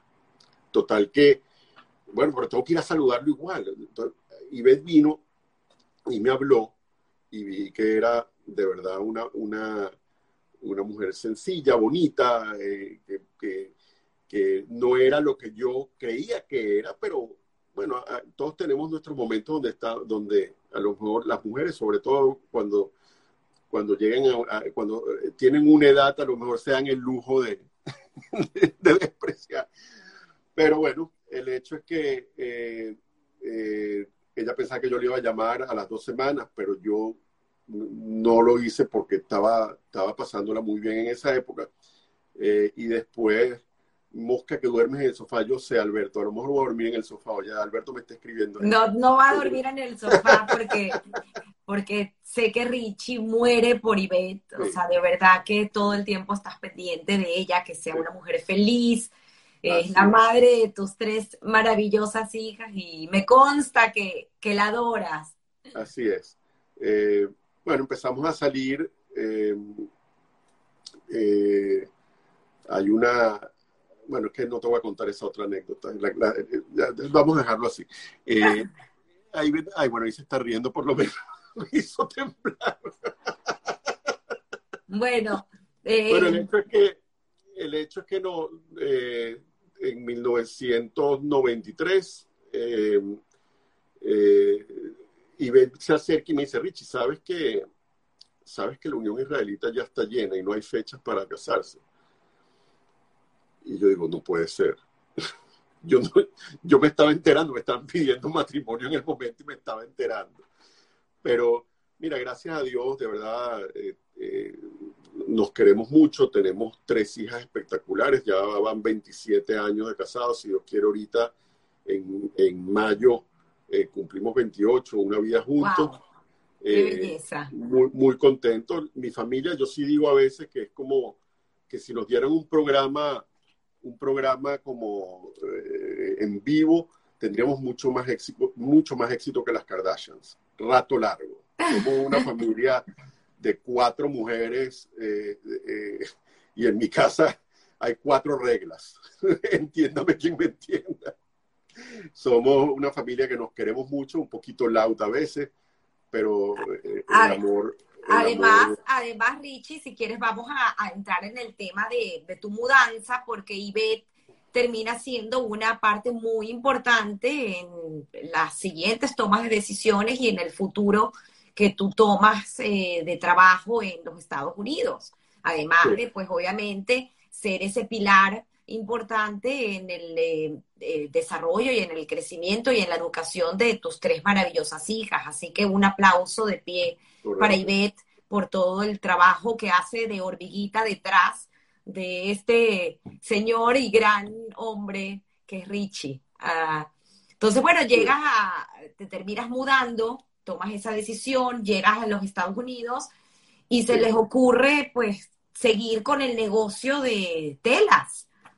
era lo más fácil. Era lo más fácil, era lo que yo conocía. Eh, cuando me vine, eh, mi papá y mi hermano, y digo mi hermano también porque vuelvo y repito, aquí hay una estructura patriarcal, dicen, oye, si vas a hacer un negocio, por lo menos haz algo que sea de cash, ¿ok? Que, que, que, que sea de, que, no vayas a perder dinero. Bueno, montamos una tienda de telas en Hallendale, eh, eh, separada, digamos, estaba bien ubicada, pero con un estacionamiento bastante grande, así que hicimos un letrero grande que se viera desde la calle, eh, a un par de cuadras ahí había otra tienda textil que de, ya unos cuantos años y pensamos que iba a ser un muy buen negocio. Eh, lamentablemente no hicimos realmente los estudios que debían hacerse porque yo me vine un poco, eh, un poco rápido. Yo me, hubo un evento en mi familia, y lo puedo decir, hubo un secuestro express en alguien de la familia, donde yo fui a entregar el dinero y en el momento que entregué el dinero, eh, Ivette estaba embarazada de Nicole, mi segunda hija. Andrea tenía tres, tres niños, pero yo, yo eh, ya inclusive con el, deslave de, de, La Guaira, eh, siempre le decía a Ivette, mira, va a venir mucha gente eh, sin empleo aquí arriba, aquí, aquí va a empezar el crimen. Y efectivamente ocurrió así, o sea, estábamos en casa de mi mamá celebrando su cumpleaños y esperando que llegara alguien que secuestran, yo voy a entregar el dinero, cuando entrego el dinero digo, yo aquí no me quedo. Yo no quiero criar a mis hijos, a mis hijas aquí. En ese entonces eh, puse mi, mi, casa a la venta, empecé eh, a, planificar el venirme a, Miami, pero realmente no hice una planificación eh, real de haber hecho un estudio de mercado.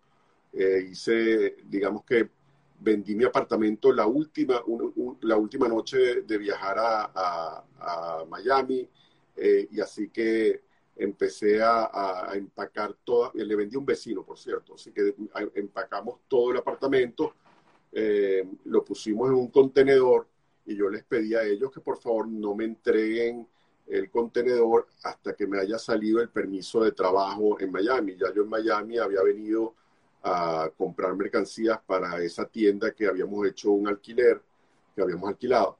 Que la tienda, el nombre de la tienda fue... Era Toledo Decorative Fabrics, o eh, Toledo, las decorativas Toledo. Em, em, sí, y tienes, tienes un tema de, inmigración, importante que te pasa por Vengo para acá en mayo y en octubre vuelvo con toda la familia, con, con, ya con, con eh, Andreita de tres años y Nicole recién nacida, volvemos a, a Venezuela a buscar la visa y cuando yo llego al, al, a la embajada de Estados Unidos me dicen, señor, usted tuvo un problema con, con eh, alguien de inmigración en el aeropuerto. Y dije, no, ninguno. No ha tenido ningún problema. No. Hace tres días ocurrió algo, no sabemos exactamente qué es, pero hay un warning o un, eh, no sé cuál es la traducción, eh, una, señal, una alerta de que algo ocurrió y no podemos entregarle la visa ahorita, tenemos, yo, nosotros lo llamaremos. Ya yo tenía para ese entonces mi casa comprada en Miami, tenía la tienda montada, eh, me, me, entran muchísimos nervios el saber qué es lo que ocurrió, pero eh, más adelante me entero, yo después de los 45 días me entregan el permiso de trabajo, la visa, me vengo a Miami a trabajar en esa tienda. Lamentablemente, esa tienda eh, tenía muchísima, Hallen para entonces tenía muchísima gente anciana retirada y lo que realmente entraba a la tienda era gente, eran viejitos caminando por los pasillos tratando de huir del aire acondicionado a pesar de mucho esfuerzo de trabajo, a pesar de poner, eh, invertir mucho en publicidad, el negocio no andó. Y eh, en mi primer año, yo recién llegado acá, eh, le dije a mi vecino, mira, si consigues a alguien que esté interesado en mi local, avísame. Y pude de esa forma salir del negocio, que estaba perdiendo dinero, salí del local y como yo había comenzado un pequeño mayor desde el, desde el mismo espacio, agarré, me alquilé un local pequeño y empecé a hacer eh, mayor o distribución de telas de tapicería eh, local. Local básicamente a pequeñas fábricas en, Miami. Eh, y para hacer crecer el negocio, me contraté un vendedor, el vendedor viajaba a las islas del Caribe a vender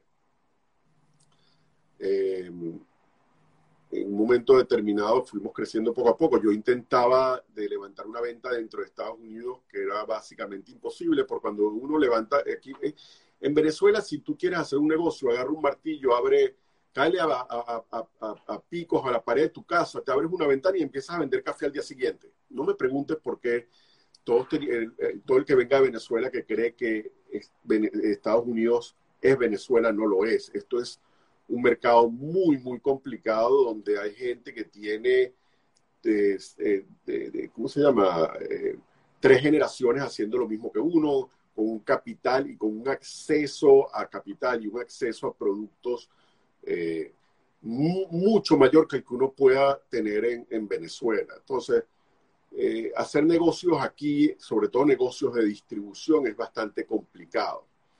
Yo estuve con este negocio de, de, tal por 10 años, básicamente porque mis papeles estaban ligados a mis, papeles de, de, inmigración estaban ligados a ese negocio. Eh, inclusive me sellaron tres dos veces la visa de trabajo. Ningún abogado me dijo, y, yo, y ojo, no habían tantos venezolanos, aquí no había como no había nadie prácticamente, muchos venezolanos cuando yo llegué aquí, me sellaron dos visas de trabajo sin ningún problema. Y cuando me llegó el green card, como a mí un contador me había dicho, deja de sacarte sueldo porque la compañía está perdiendo dinero, devuélvete ese dinero en vez de, estar sacándote sueldo. Me, me, niegan el green card después de estar yo nueve años aquí y en esos nueve años vi pasar por mi depósito cantidad de empleados que se casaron con cubanas, puertorriqueñas y con todo el mundo y, se reían de mí.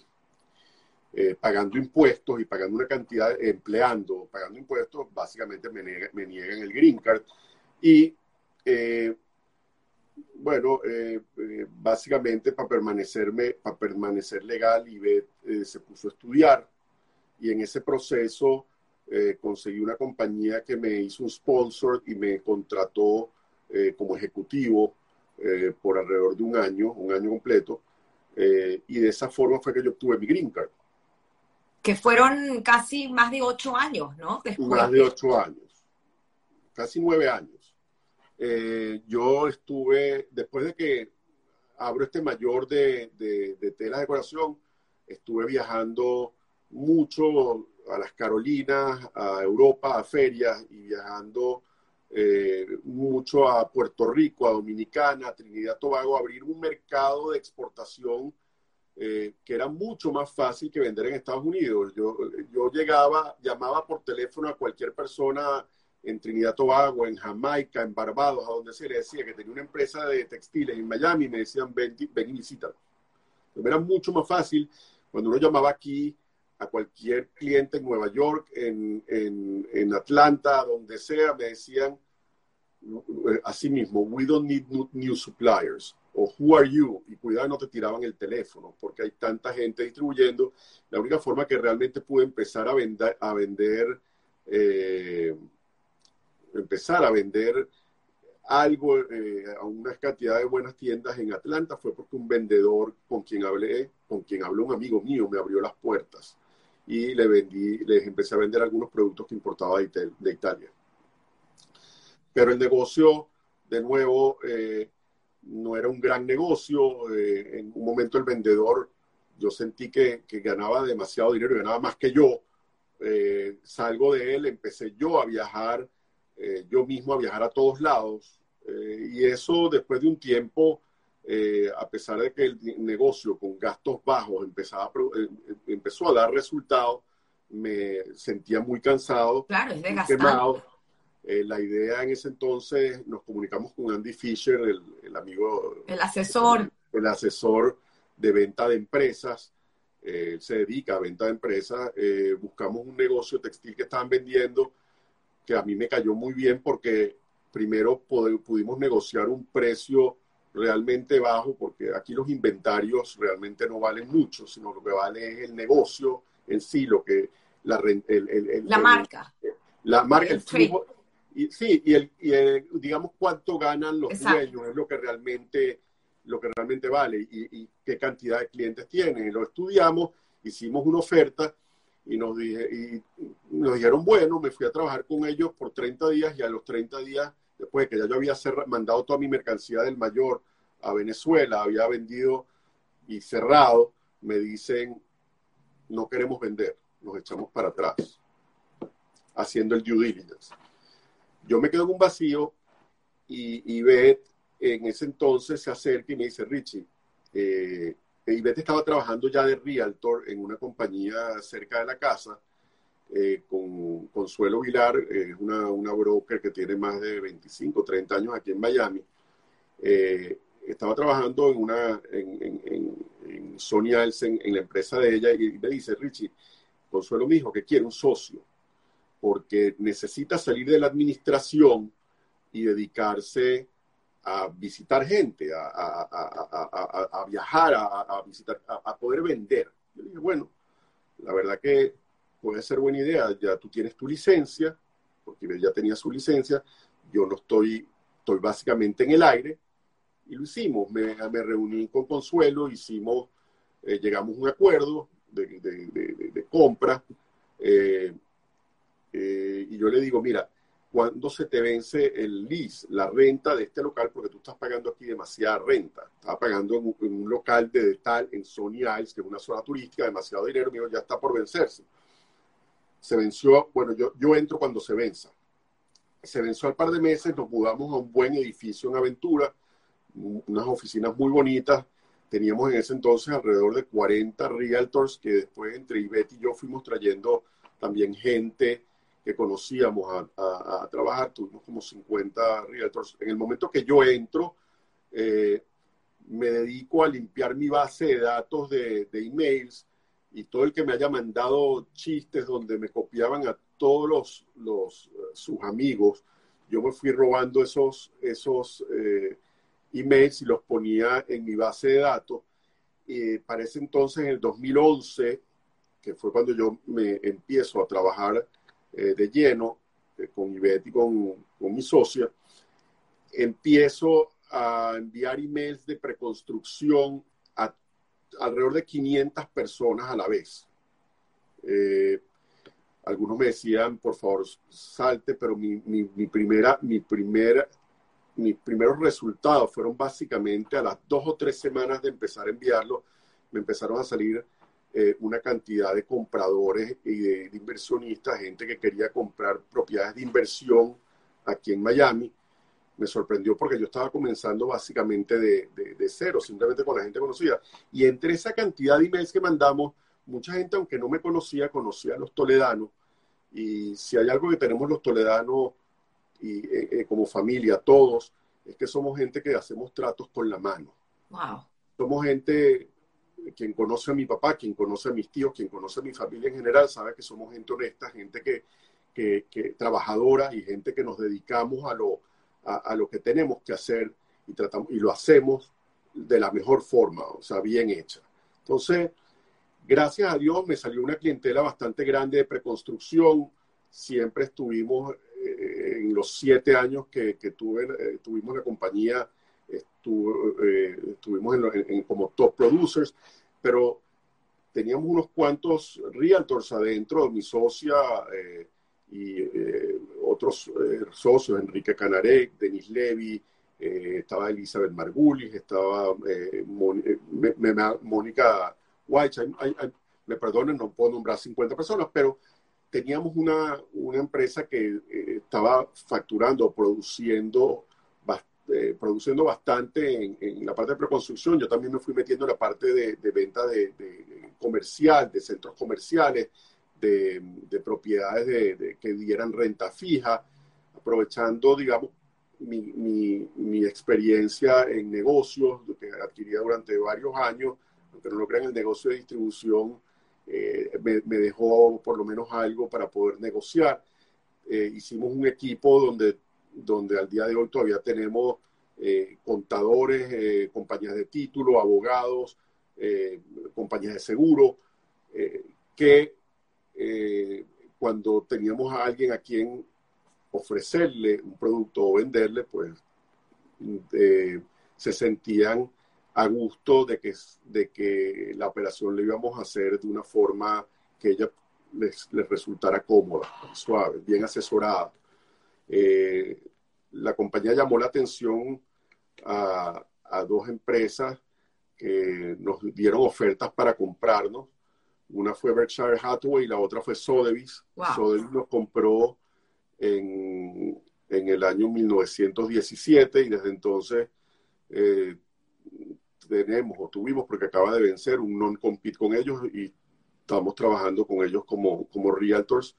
Eh, estoy muy contento, yo me voy a quedar, pienso quedarme en esa compañía, es una compañía muy buena, de, de prestigio, de nombre y con una eh, plataforma tecnológica muy buena que IBET es la que está estudiándola porque yo no tengo, yo soy un pequeño dinosaurio en la parte de tecnología, eh, estoy aprendiendo poco a poco eh, el mundo ha cambiado y, por supuesto, las tecnologías, la, las ventas, la forma de vender y la forma de mostrar eh, propiedades también ha ido evolucionando eh, y hay que meterse en la tecnología. Beth es una estudiosa también perenne. Como tu madre. Sí, está estudiando bastante eh, esa parte de media para poder eh, a lo mejor ir agarrando una clientela en, americana en Estados Unidos que no tenemos, pero gracias a Dios sí hemos creado una clientela, he creado eh, una clientela bastante grande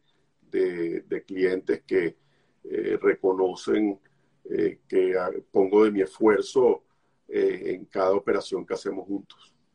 Es, es preciosa esa historia porque ahí eh, representas esos esfuerzos de, vuelvo y repito, de, de tus abuelos y de tus padres de educar y de darte principios y valores, pues ahí lo, ahí lo, lo, lo, lo cosechaste con esa, e, esos emails donde la gente nada más de ver el apellido ya saben de la buena fe y de cómo se hacían antes los, los negocios, que era pues la palabra va por delante.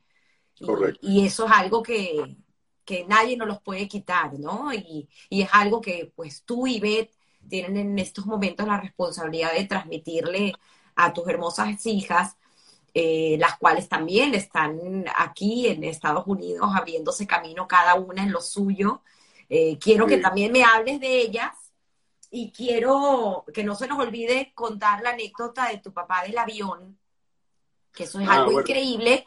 Y son tres cosas, yo te lo voy a ir recordando, pero quiero también que menciones el hecho de, de que tu gusanito de seguir en el mundo de, la distribución, pues te lleva a montar otra empresa, de la cual, del famoso vino azul. Ya, eso lo voy a mostrar, espérate. Este vino azul es la única botella que queda acá porque el resto las boté. y este producto. Y los snacks. Y los snacks. Sí, mira, eh, cuando nos compra cuando nos compra Sotheby's la empresa, yo tengo un, cliente y gran amigo que nos hablamos constantemente, se llama Juan Gil, él es venezolano de, familia española, eh, que es broker de alimentos en Venezuela. Cuando el mercado aquí empezó a aflojar en el 2017, 2018, yo le digo, oye, ya que aquí está aflojando un poco la parte de real estate, y en Venezuela está un poco flojo la parte de alimentos, ¿por qué no nos ponemos, por qué no hacemos algo juntos? A lo mejor podemos comenzar como brokers a viajar a, Latinoamérica o podemos hacer algo. Vamos a algunas ferias juntos, pero él ya tenía eh, su, cartera de, empresas que él representaba, pero vamos a algunas ferias juntos y en una de esas ferias él eh, consigue el vino azul y me lo manda y me dice, Richie, esto, esto va a ser un tiro en Estados Unidos porque es un producto, es un producto que no lo hay. O sea, eh, aquí en España, en España, en Europa se está vendiendo mucho porque es natural, es 100% natural y, tiene, no tiene colorantes, etcétera, etcétera. ¿Por qué no empezamos a, a, importar eso? yo le digo, mira, es bueno, de verdad que sí, vamos a comenzar eh, realmente, de nuevo, entre los errores que uno va cometiendo, y bueno, uno también aprende de los, de los errores, pero entre los errores que cometemos es que, eh, vuelvo a repetir, a lo mejor en Venezuela abres la ventana y ese vino lo vendes mañana en un, o sea, vendes 10 cajas al abrir la ventana nada más, pero en Estados Unidos, eh, cuando ya metimos ese producto, empecé, empezamos a ver que cuando hacíamos tastings en, tiendas se vendía y en el momento que no se hacía no se vendía ni una sola botella. Y la, porque cuando hacemos tasting le explicamos a la gente que no tenía colorante y cuando no estábamos no había quien lo hiciera. Para la gente que ve esto, está tomando químico y aquí hay una cultura muy básica de entre los jóvenes, sobre todo, de, no tomar nada que tenga un color extraño, y esto era un color extraño para ellos. de hecho, pregunta, preguntan aquí si el vino es azul. El vino es azul, lo que pasa es que este ya tiene dos años y medio y se ve como verdoso, pero es un, azul. Eh, ya después del tiempo que, ha pasado, esto, el hecho es que, el hecho es que eh, nos metimos en ese negocio y también empezamos a importar unos, unos snacks de Portugal y pudimos a través de ferias eh, conseguir un broker en Nueva York que nos fue abriendo espacios en, cadenas de supermercados. Eh, por lo que yo también durante ese tiempo, aparte de estar haciendo real estate a tiempo completo, también estuve metido en esta empresa que inicialmente iba a trabajar el hijo de, mi socio, pero que le negaron la visa de trabajo y se tuvo que ir a España a vivir. Entonces, estuve trabajando, yo te puedo decir, 16 horas, 16 horas al día entre las dos. Me monté mi oficina de reset en el mismo lugar donde tenía el, el, depósito de vino. Estuve viajando a Europa constantemente a ferias, eh, a Nueva York donde exponíamos y sobre todo dentro de Estados Unidos a visitar cadenas de supermercados. Eh, más que con el vino, con un producto que era un snack dirigido a la industria de la bebida. Este, por ejemplo, es de, cerveza. Eh, no existía algo así, era, lo vimos como un nicho. Y de hecho entramos en varias cadenas, eh, desde Pensilvania, Nueva York, New Jersey, en Alabama, en, en, en eh, ¿cómo se llama? La, área de New Orleans. Eh, no importa. Fuimos entrando, pero el, producto no rotaba con la velocidad que necesitábamos para que no llegara a su vencimiento. De, el vencimiento era un año y allá a los seis meses el producto, si no se había vendido, tenía uno o que botarlo o liquidarlo lamentablemente cada vez que yo viajaba a una cadena de supermercados tardaban seis meses en, porque ellos estaban comprando para la siguiente temporada, había que esperar seis meses y me llegaban las órdenes seis meses después de que ya yo los visitaba. El crecimiento no fue como lo esperábamos, el inventario no corría como debería eh, rotar y decidimos, sobre todo ahorita entró el COVID y cerramos. Pero también vuelvo, vuelvo y repito, se, se, con la pandemia, con la pandemia terminó de, de matarlo, pero básicamente eh, aprendimos una lección, aprendí una lección yo, y yo soy de los que, eh, eh, digamos, de tres oportunidades, estoy bateando 333 en, en, béisbol, o sea, de tres oportunidades, una, gracias a Dios, me salió bien y es la que, y a la que me dedico realmente. He aprendido que para hacer negocios en Estados Unidos necesitas un capital muy grande o un capital muy pequeño y gastos muy pequeños, pero no, no, no sé si me entiendes, es, eh, es muy difícil hacer negocios, es bueno, yo le recomiendo a quien se venga a Estados Unidos que busquen negocios ya hechos, que tengan un flujo de caja, pagar el premium, que hablar, abrirlos de cero. Y si los abren de cero, como los abre la mayor parte de los americanos, pues que tiene que trabajar la mamá, el papá y los hijos. Claro, para mantener una estructura de costos mínima. para mí ha sido excelente el, el, y, o sea, aparte que lo disfruto porque yo soy vendedor, a mí me gusta vender.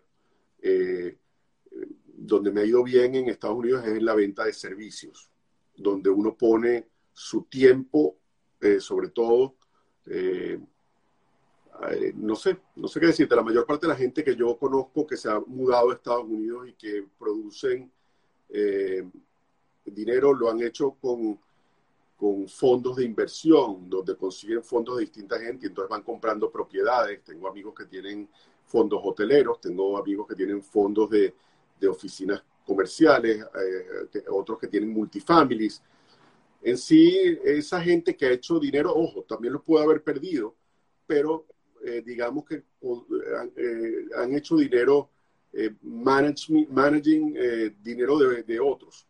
Y yo no tengo el estómago para eso. Yo prefiero dedicarme a lo que conozco, que es la venta, la venta de, de, de, casas y de, por cierto, el mercado ahorita en Florida está muy, muy, muy, muy bueno, muy fuerte. Eh, eh, a Claudia, que la vi la semana pasada, quiero decirte que estoy trabajando con, con Clara desde Chile hace mucho tiempo. Si hay algo que podamos hacer juntos, con gusto.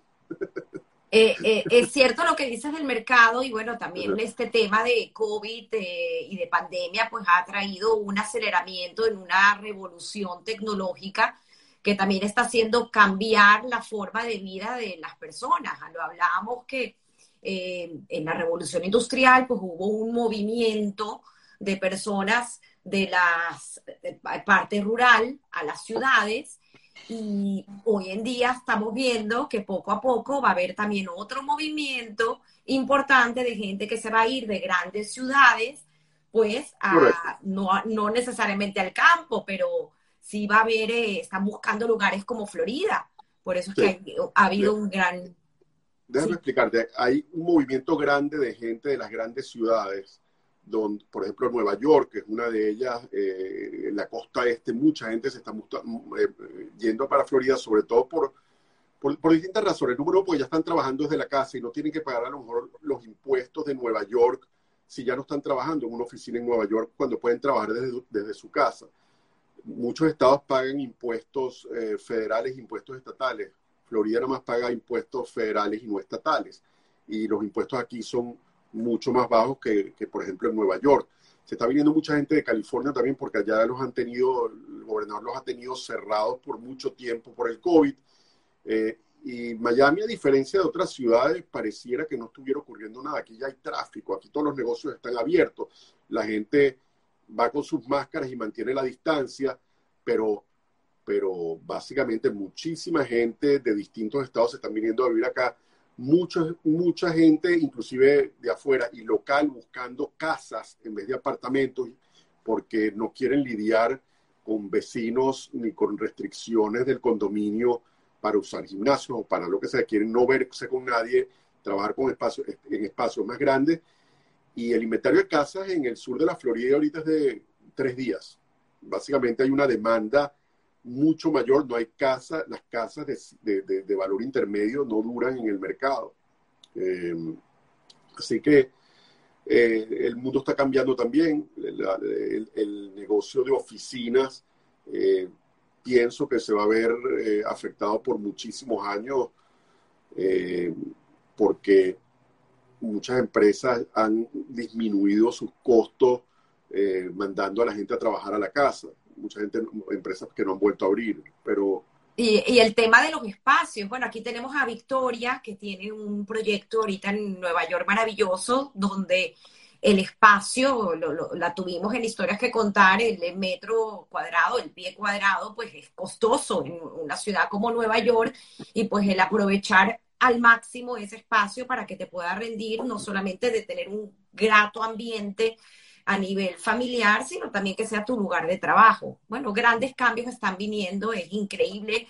Muchísimas gracias, Richie, por haber compartido pues estos, eh, esta historia. O sea, cuando habíamos dicho ayer que íbamos a hacer prime time de dos horas y que preparen las cotufas, yo me asusté, pero nos faltan tres minutos para llegar a las dos horas. A las dos horas gracias a los que han estado con nosotros en este tiempo de, de, haber tomado este, este momento para escuchar pues esta bagaje de, cultural de Richie, esta historia familiar divina y, bueno, esta experiencia tuya que nos deja muchísimo que, aprender. Eh, quiero que por favor no te olvides de contar la anécdota de tu padre, el eh, consejo que le vas a dar a esta generación eh, futura que, que, toma este, estos este, este, mundo con estos cambios. Y mi pregunta favorita de Guy Ross, de qué le debes de tu vida a la suerte y el trabajo forzado. Son tres. La anécdota de tu padre, el consejo a los chamos y tu percepción de suerte o trabajo. Bueno, eh, eh, la, anécdota de mi papá, que de hecho se me pasó, pero le iba a contar cuando estaba hablando de lo, cuando él viajaba a Europa a, comprar mercancías para las tiendas y para el mayor.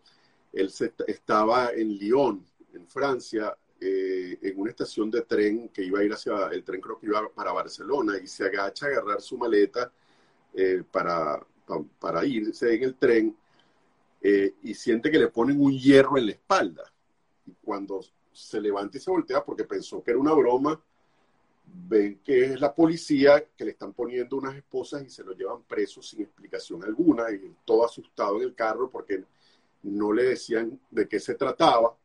Eh, estaba, eh, mi papá no hablaba una palabra francés y hablaba un inglés eh, técnico. Mi papá, el inglés que hablaba era comercial, pero nadie le explicaba qué pasaba. Él estaba asustado ni, eh, estaban vestidos de civil, ni siquiera de policía, no sabía a dónde, eh, eh, a, dónde lo llevaban. Lo llevan a, una, a una, ¿cómo se llama? Una inspectoría, no, a una inspectoría.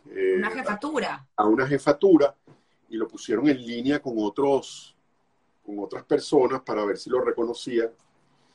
No lo reconocieron y lo montan de vuelta en el carro y se lo llevan a la estación de tren. Y resulta que mi papá, que no sabía qué había ocurrido, le dicen que lo habían confundido con Carlos el Chacal. Wow. Estamos hablando. Nada más y nada menos. estamos hablando de los años 80, eh, donde creo que había, eh, habían puesto varias bombas en París en esa época.